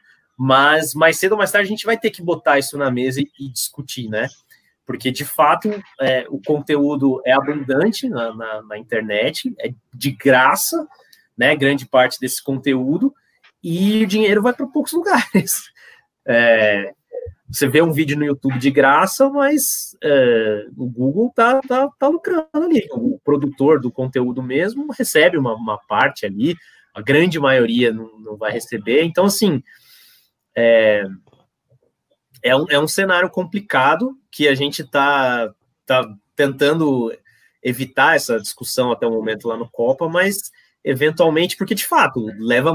A gente estava conversando até antes da live começar, a gente usa o tempo que a gente não tem, é, porque a gente gosta muito de, de fazer isso, né? Na verdade, eu, eu, vivo dizendo que o Copa é minha, minha atividade favorita, e que pena que eu não posso me dedicar mais a ela, porque às vezes a gente dá uma sumida mesmo, mesmo do perfil do Twitter, porque a gente também não quer ficar ali só. É, só por marcar presença, escrevendo qualquer coisa, sabe?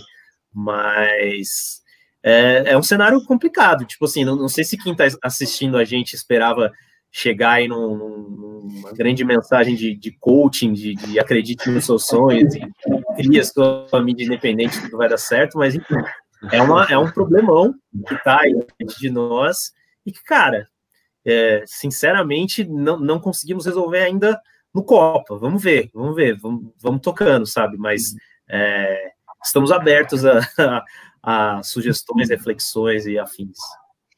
Não, é, é, legal pensar um pouco no que vocês colocaram aí, né? Até por, por conta do próprio funcionamento, a gente, é, é, em algum, alguns aspectos, tem semelhanças, mas em outros acaba tendo diferenças dentro das particularidades de cada projeto, e o que é bom, né? Porque significa que a gente não é concorrente, né? A gente sempre está em paralelo, mas fazendo coisas que um consegue fazer mais, outro menos, e aí que nem o Copa está com a gente, vocês têm agora lá um, outros grupos, e a gente vai construindo, né, é, um, um, jogo mais coletivo, né, e eu acho que esse é um, é um ponto do que a gente tem falado bastante quando as pessoas nos, se aproximam de nós e falam assim, a gente já está há 10 anos, né, e se eu acho que perguntassem para a gente, eu estou pensando em fazer um site, eu diria, não, não faça. Não porque a gente tem, você pode fazer um porque dá um trabalho do inferno, né? Porque é um negócio que te, te, consome, é um negócio que você entra, às vezes aconteceu alguma coisa no site, como o Felipe falou, e agora como arrumo, né?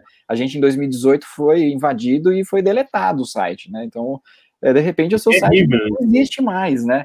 É, e aí, assim, se não tivesse o bendito backup, né, ele ter, teria, assim, lá né, em 2018, então é um projeto de oito anos, você pega tudo o que foi feito e joga no lixo, né, é, e nem no lixo, né, porque não, não, não deram pra gente esse prazer de fazer, né, foram lá e fizeram por nós. Mas a gente conseguiu recuperar, perdemos algumas coisas, mas no geral o projeto foi, né. Então, é, quando você está na internet, a questão de segurança é uma, é uma, coisa que vai muito dinheiro, você tem que ter alguém que faça a programação, tem, tem mil coisas que estão por trás aí nesse background do, do, fazer, que não é só o conteúdo, mas é o que vai garantir que o conteúdo fique lá e ninguém vai entrar e mexer naquilo, que é um trabalhão danado, né? Então, por isso que é, quando você está só como usuário, vendo e consumindo e reclamando de alguma coisa, talvez você não se atente para isso. Mas só queria para caminhar para o fechamento, a gente já está aí na, na prorrogação teve cinco substituições, então vai acrescendo o tempo, né? Agora tem essa vantagem, né? É, mas eu queria ouvir um pouco de vocês né, nesse sentido, né? Se de tantas transformações, de tantas coisas né, desaparecendo e, e talvez até outras surgindo, é, se o, o, campo do podcast ele é um, um campo promissor nesse sentido, né? É, e aí talvez numa comparação com o, o próprio material impresso que a Trivela já fez, né? É, já se dedicou e é um trabalhão danado, né? Porque os prazos parece que o, o, dia 24 horas ele tem muito menos, né? Você precisa fechar, imprimir e tal. Mas assim, o, o podcast você não vai ter o, o payout, né? Tipo, chegou no minuto 5, você libera aí o seu cartão de crédito para você não mais essa história. Até que alguém invente algo assim, né? Por enquanto não é. Mas queria ouvir um pouco, assim, claro, o Aurélio está inserido muito nesse cenário, mas o, a Trivela também tem um braço ali, né? Ou, ou uma perna, né? Ou metade do corpo no, no podcast. Queria ouvir um pouco isso, o que, que vocês visualizam como algo promissor e, e limitador ao mesmo tempo desse, né, desse lugar. Aurélio, vai contigo, depois faz com o Felipe. Beleza.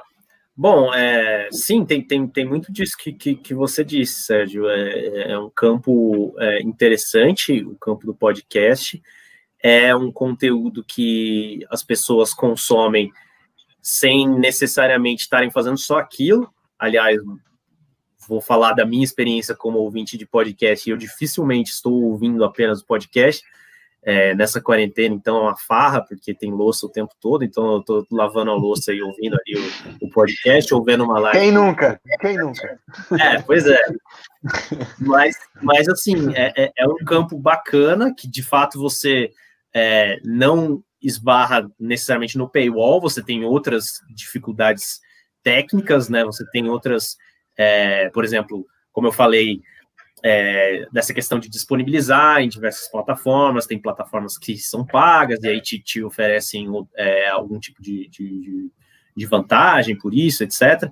Mas é, você tem que chegar nas pessoas de alguma forma, né? Eu acho que você é, produzir um conteúdo de áudio, é, considerando que ele pode ser baixado, que ele pode, é, que como eu disse, a pessoa não necessariamente precisa estar fazendo só aquilo, né? E a gente ainda mais vive nessa, nessa aliás, tem até a ver com, com a última pergunta aí do, do Marco, nessa era da, da informação que entra informação por todos os poros, tal.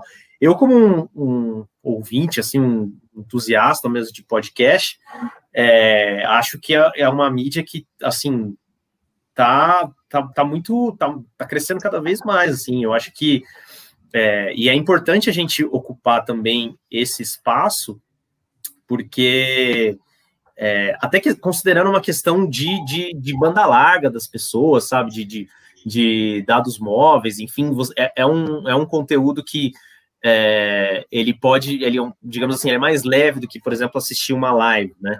Então, é, eu acho que o podcast é uma mídia bastante interessante e para às vezes parece que o formato é limitado, mas não é, porque o próprio podcast da Trivela, que eu também já ouvi bastante, ele vai numa, num ritmo mais de um, uma conversa, né? Um, como, como as, as, mesas redondas, assim, que, que você tem tanto no rádio quanto na televisão, e o nosso é um podcast mais roteirizado, assim, que, que de fato a gente é, é, é mais ou menos como se a gente estivesse lendo uma parte de um, de um, de um livro para o nosso para o nosso ouvinte, assim. E aí tem, tem toda a questão da linguagem falada, né, que ela é um pouco mais informal, a gente mantém ali, tenta manter um, um certo rigor na informação, mas na forma como a informação é transmitida, é, o podcast tem essa vantagem da fala que, tipo assim, para quem tá, tá acompanhando uma live dessa, sempre, sei lá, bateu papo sobre futebol. Então,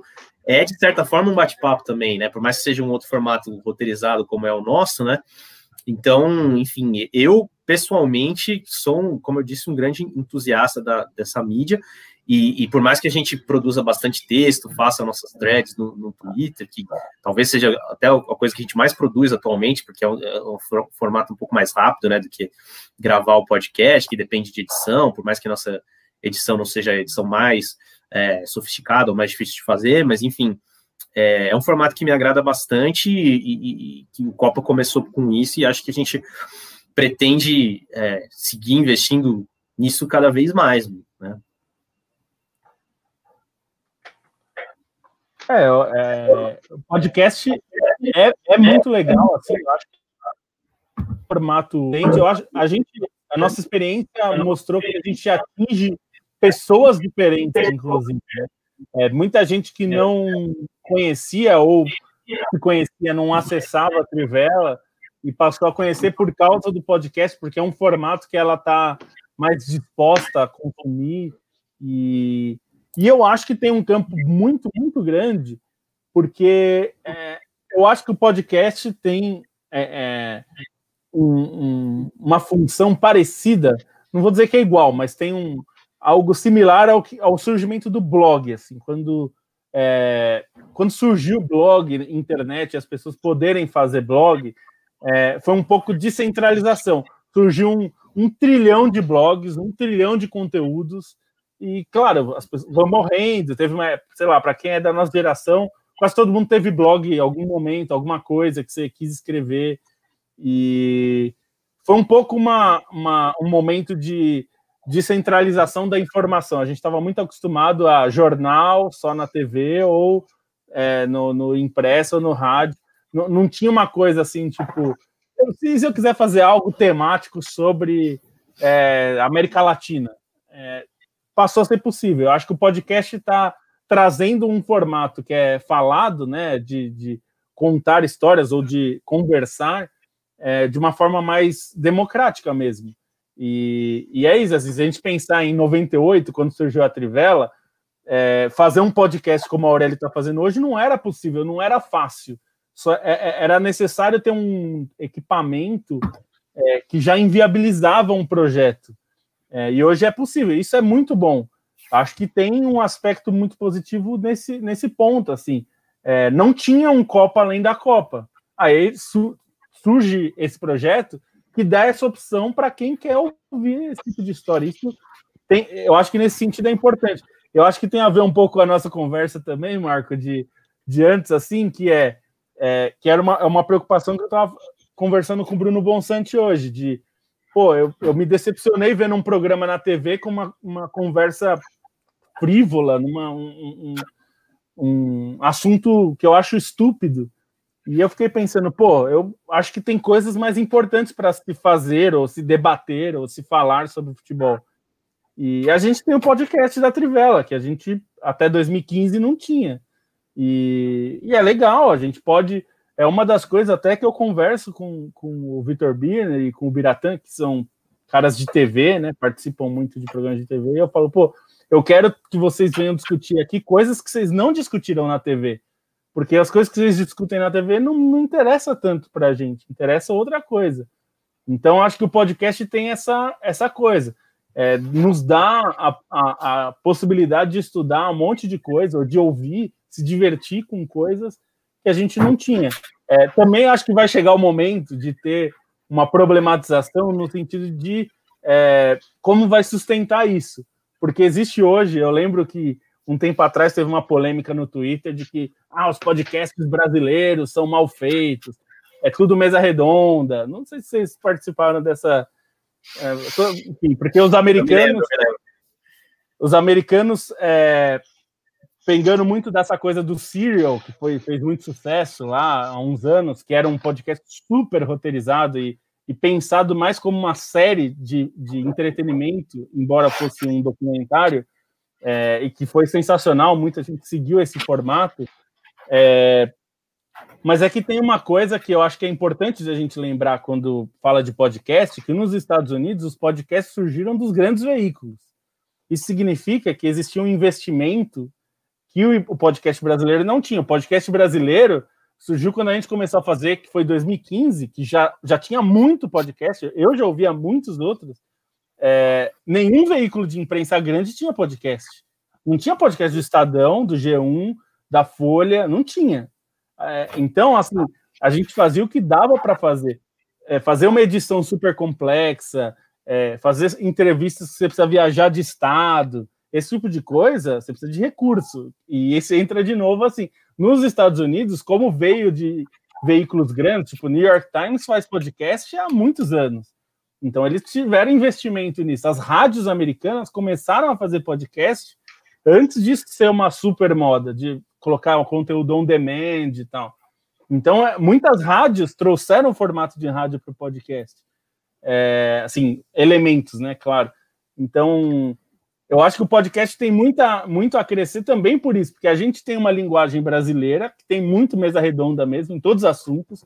Tem podcast médico que é meio mesa redonda e é legal, mas é porque eu acho que tem uma coisa nossa de a gente gosta muito desse formato, é um formato que as pessoas consomem Mas tem o pessoal espaço. gosta de bar, né, Lobo? O pessoal parece É, gosta de então. sentar na mesa de bar, né, cara? Eu já encontrei com gente, na época que a gente podia ir pro bar, saudades. Eu já encontrei Saudades. no bar com gente que falou, pô, é, às vezes eu, eu tava ouvindo vocês e, e amigo meu, tá? E falando, pô, às vezes eu tava ouvindo vocês e, e agora eu tô aqui, a gente tá batendo papo, parece que eu tô no podcast e tal. Então, é um Ah. pouco isso, assim, eu jogo futebol com os amigos e às vezes o cara fala, pô, no- tirou o fone assim, falou, tava ouvindo você, agora, agora a gente vai, sabe, tomar cerveja e jogar futebol e falar de futebol. Então, eu acho que tem essa coisa do formato, mas o tanto há espaço para outros formatos e as pessoas querem que o Copa Além da Copa não é esse formato e, e funciona. Tem a, a própria Central 3 faz o meu time de botão, que é um pouco essa coisa de contar histórias. Tem o, o- alguns podcasts nesse formato super americano, que até o Onder traduziu para o português agora, é, nos últimos meses, que tem um, um- um esquema, na- nesse esquema meio de contar sobre assassinos seriais e tal, que é um pouco na linha do Serial, que já se consagrou e tem muitos, mas que tem uma coisa meio. aqueles canais de, de- da TV a cabo de que contam é, é, sobre crimes e tem aquela entrevista, sabe, de três com um cara enquadrado, assim, meio de canto e meio escuro no fundo. E eles, eles conseguiram levar isso para o podcast a ponto de eu não ver essa imagem e eu ouço e me vem essa imagem na cabeça. Então existe esse espaço, a gente está descobrindo isso, né? Assim, é, certamente a- as pessoas que, que ouvem o Copa Além da Copa às vezes têm imagens na cabeça, porque quando você conta uma história, é, ativa uma imagem que a pessoa consegue quase visitar o lugar que você está contando. Então, eu acho que a gente tem muito, muito espaço. Eu queria, assim, a gente tem um projeto é, no financiamento coletivo, a gente chegou para fazer dois podcasts por semana, e aí a pandemia atrapalhou, porque a gente fazia no estúdio.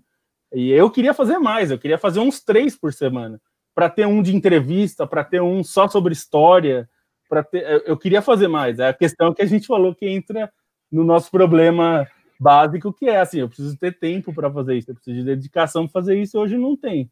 Mas tem muito espaço, então é, acho que a gente vai crescer muito e vai surgir muita coisa que vai sumir também e faz parte. Aproveitar que o seu, seu companheiro, esse seu parceiro, Massari, apareceu, Aurélio. Ô, Carlos, Acabou o jogo. Valeu. Um cara. salve pra ele aí. Acabou o jogo. Um abraço aí pro Carlos.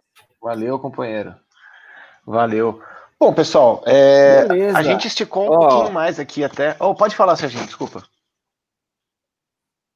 Não, não, eu É? ia encaminhar. Mas Não, lá. tá, po- pode. Não, é, Pode, pode. é, não, fica vai você, não, vai eu. Você, Vai. você não. Primeiro, você. é, Deixa só que eu tem deixo. gentileza. Só tem gentileza, deixa que eu deixo.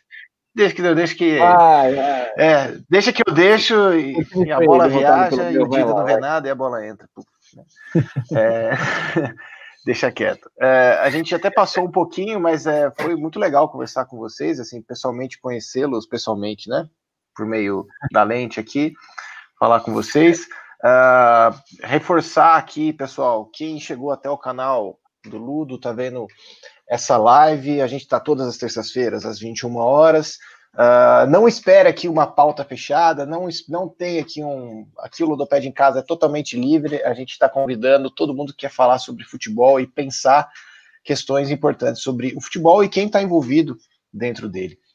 Segunda-feira a gente tem o Por Outro Futebol, às 21 horas, ah, trazendo também pautas fixas que vão se revezar ao longo do mês, tratando de questões muito importantes do futebol, como futebol e racismo, futebol de mulheres, eh, as LGBTfobias e assim por diante, né? São pautas importantes que estão aqui. Estou falando isso porque a gente está iniciando um monte de novas atividades, várias delas que são até demandas da, de quem acompanha o Ludoped, que a gente possa aparecer mais e trazer mais debates. Então, se você puder, apoie o Ludo, tá aqui embaixo, ludopedfc.com.br. 10 mango, a partir de 10 mango por mês você já fortalece aqui o rolê. Serginho, vou te Quero cortar mais não. né, Vai lá.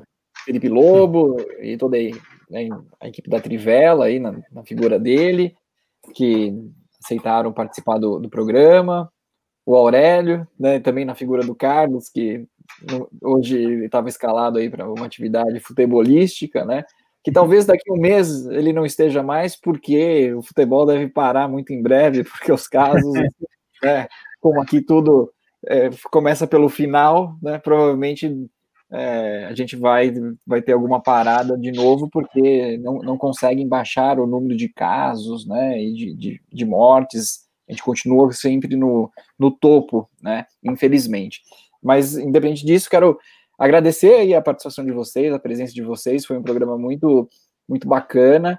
É, quem nos assistiu ou quem vai agora ouvir lavando a louça ou, ou assistir em outro dia, né, vai ter um conteúdo muito bacana e, e ele é fundamental para que as pessoas entendam como é a luta diária das mídias independentes, né, que produzem materiais de qualidade, né, porque não é uma coisa ou outra, não é ser independente ou ter qualidade, são as duas coisas juntas. Então você coloca aí um nível de dificuldade em tudo Aí, porque é isso, para você fazer algo de qualidade, você vai ter que pesquisar, você vai ter que burilar, você vai ter que né, é, passar por várias etapas antes de tornar pública aquela é, informação.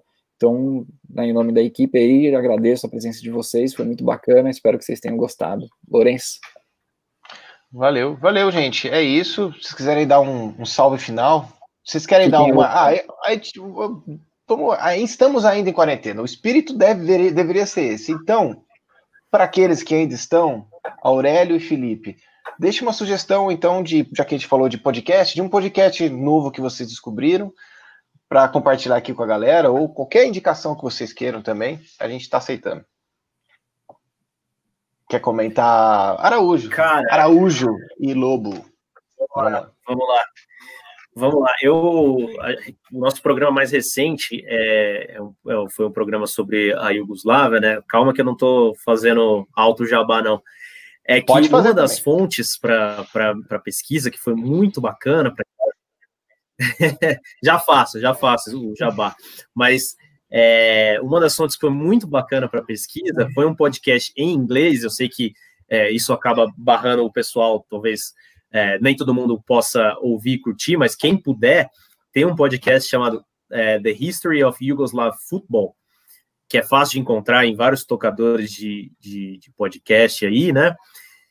Cara, é um podcast muito completo, muito completo mesmo, assim, ele te traz é, tudo isso que, que a gente faz no, no Copa, assim, história, política da Iugoslávia, e aí como isso se entrelaça com o futebol. É, inclusive, é uma série que ainda nem acabou, tem, já tem mais de 40 episódios, para vocês verem como o cara mergulha fundo assim na, na história da, da Yugoslávia. Então, acho que é uma, é uma dica meio alternativa, mas enfim, no, no, no Copa a gente é assim. E além de falar para o pessoal também ouvir aí o Copa Além da Copa, você encontra a gente em vários tocadores também. E, e quem tiver Twitter aí, seguir a gente no arroba Copa Além da Copa, que a gente está sempre lá trocando uma ideia, enfim, a gente adora conversar com o pessoal. E queria agradecer vocês do Ludopédio, que são parceiraços nossos e, e sempre é, abriram aí oportunidades para a gente. O pessoal da Trivela também, inclusive no começo, é, quando a gente estava lançando o projeto, a Trivela deu uma puta força lá para a gente no, no, no, Twitter, divulgou nosso, nosso podcast e tudo mais. É, enfim, sou, sou fã do trabalho do Ludopédio, sou fã da Trivela. E muito obrigado, assim, para mim é uma honra ter, ter participado aqui com vocês. Obrigado, cara. Valeu. Eu, Valeu. Eu, eu, também agradeço bastante. É, foi, é muito legal, assim, né? passou isso aqui como, como se fosse muito menos tempo, assim, se fosse muito mais rápido. Foi para foi a prorrogação e não foi um saco, né? Porque ultimamente o jogo vai para prorrogação, a gente já fala, puta, mano, acaba... mas uh, dessa vez foi legal. E não, eu, eu vou reforçar o que a gente já falou bastante, mas assim, todo mundo que está aqui, que conhece o Ludoped e, e, e a, gosta do conteúdo. É, então, quando o pessoal chama lá o ludopedfc.com.br barra apoie, vai lá e conhece, porque às vezes assim, é, você acha que, putz, mas eu não tenho dinheiro e tal, e é verdade, a gente não tem mesmo, mas assim, se você tomar um café na Starbucks, por, na época que você saía, você já pagou o Ludopédio, um mêsinho. É, é, é, uma, é uma garrafa de cerveja a mais que você pediu no bar. Você tomar uma cerveja a menos e, e esse dinheiro, esses 14 reais, 10 reais, colocar no Ludoped, já valeu. Então é um pouco isso. É, pense nisso quando você estiver consumindo conteúdo, porque é legal. A gente quer, quando acabar essa quarentena toda e a gente tiver vacina e todos nós pudermos nos abraçar e tudo mais, e fazer eventos, e, pô, eu espero que a gente possa fazer. A Trivela está super aberta ó, sempre, e espero que a gente possa fazer eventos juntos e que todo mundo que está vendo a live, a gente possa estar tá lá junto e, e enfim, fazer um evento, discutir coisas legais, ter mais tempo para perguntas de vocês, tomar cerveja depois. É, mas assim, ajudem que a gente exista, né? Isso é importante. Então, é, você que está assistindo o Ludopédio, que trouxe essa conversa, apoie lá, porque é, é, importante mesmo. Assim, você não sabe quanto que 10 reais por mês a diferença que faz. assim. Então, depois que eu comecei a trabalhar com, é, com financiamento coletivo, eu vi o quanto isso é importante. Para ficar nas dicas, é, eu lembrei numa hora que o Aurélio estava falando, e eu acho que tem muito a ver com, com Copa Além da Copa, eu vou colocar aqui. Está em inglês, mas existe em português também. O livro, ó, Como o Futebol Explica o Mundo. Essa aqui é a ah, versão em inglês. Mas esse daqui é um livro que.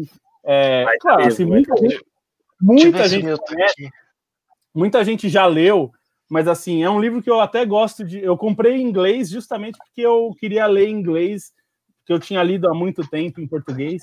E é um baita livro, assim, porque tem tudo a ver com isso que a gente falou no programa. Futebol se mistura com absolutamente tudo, com história, com geografia, com política, com sociologia, com economia. É, não existe o futebol estar numa bolha.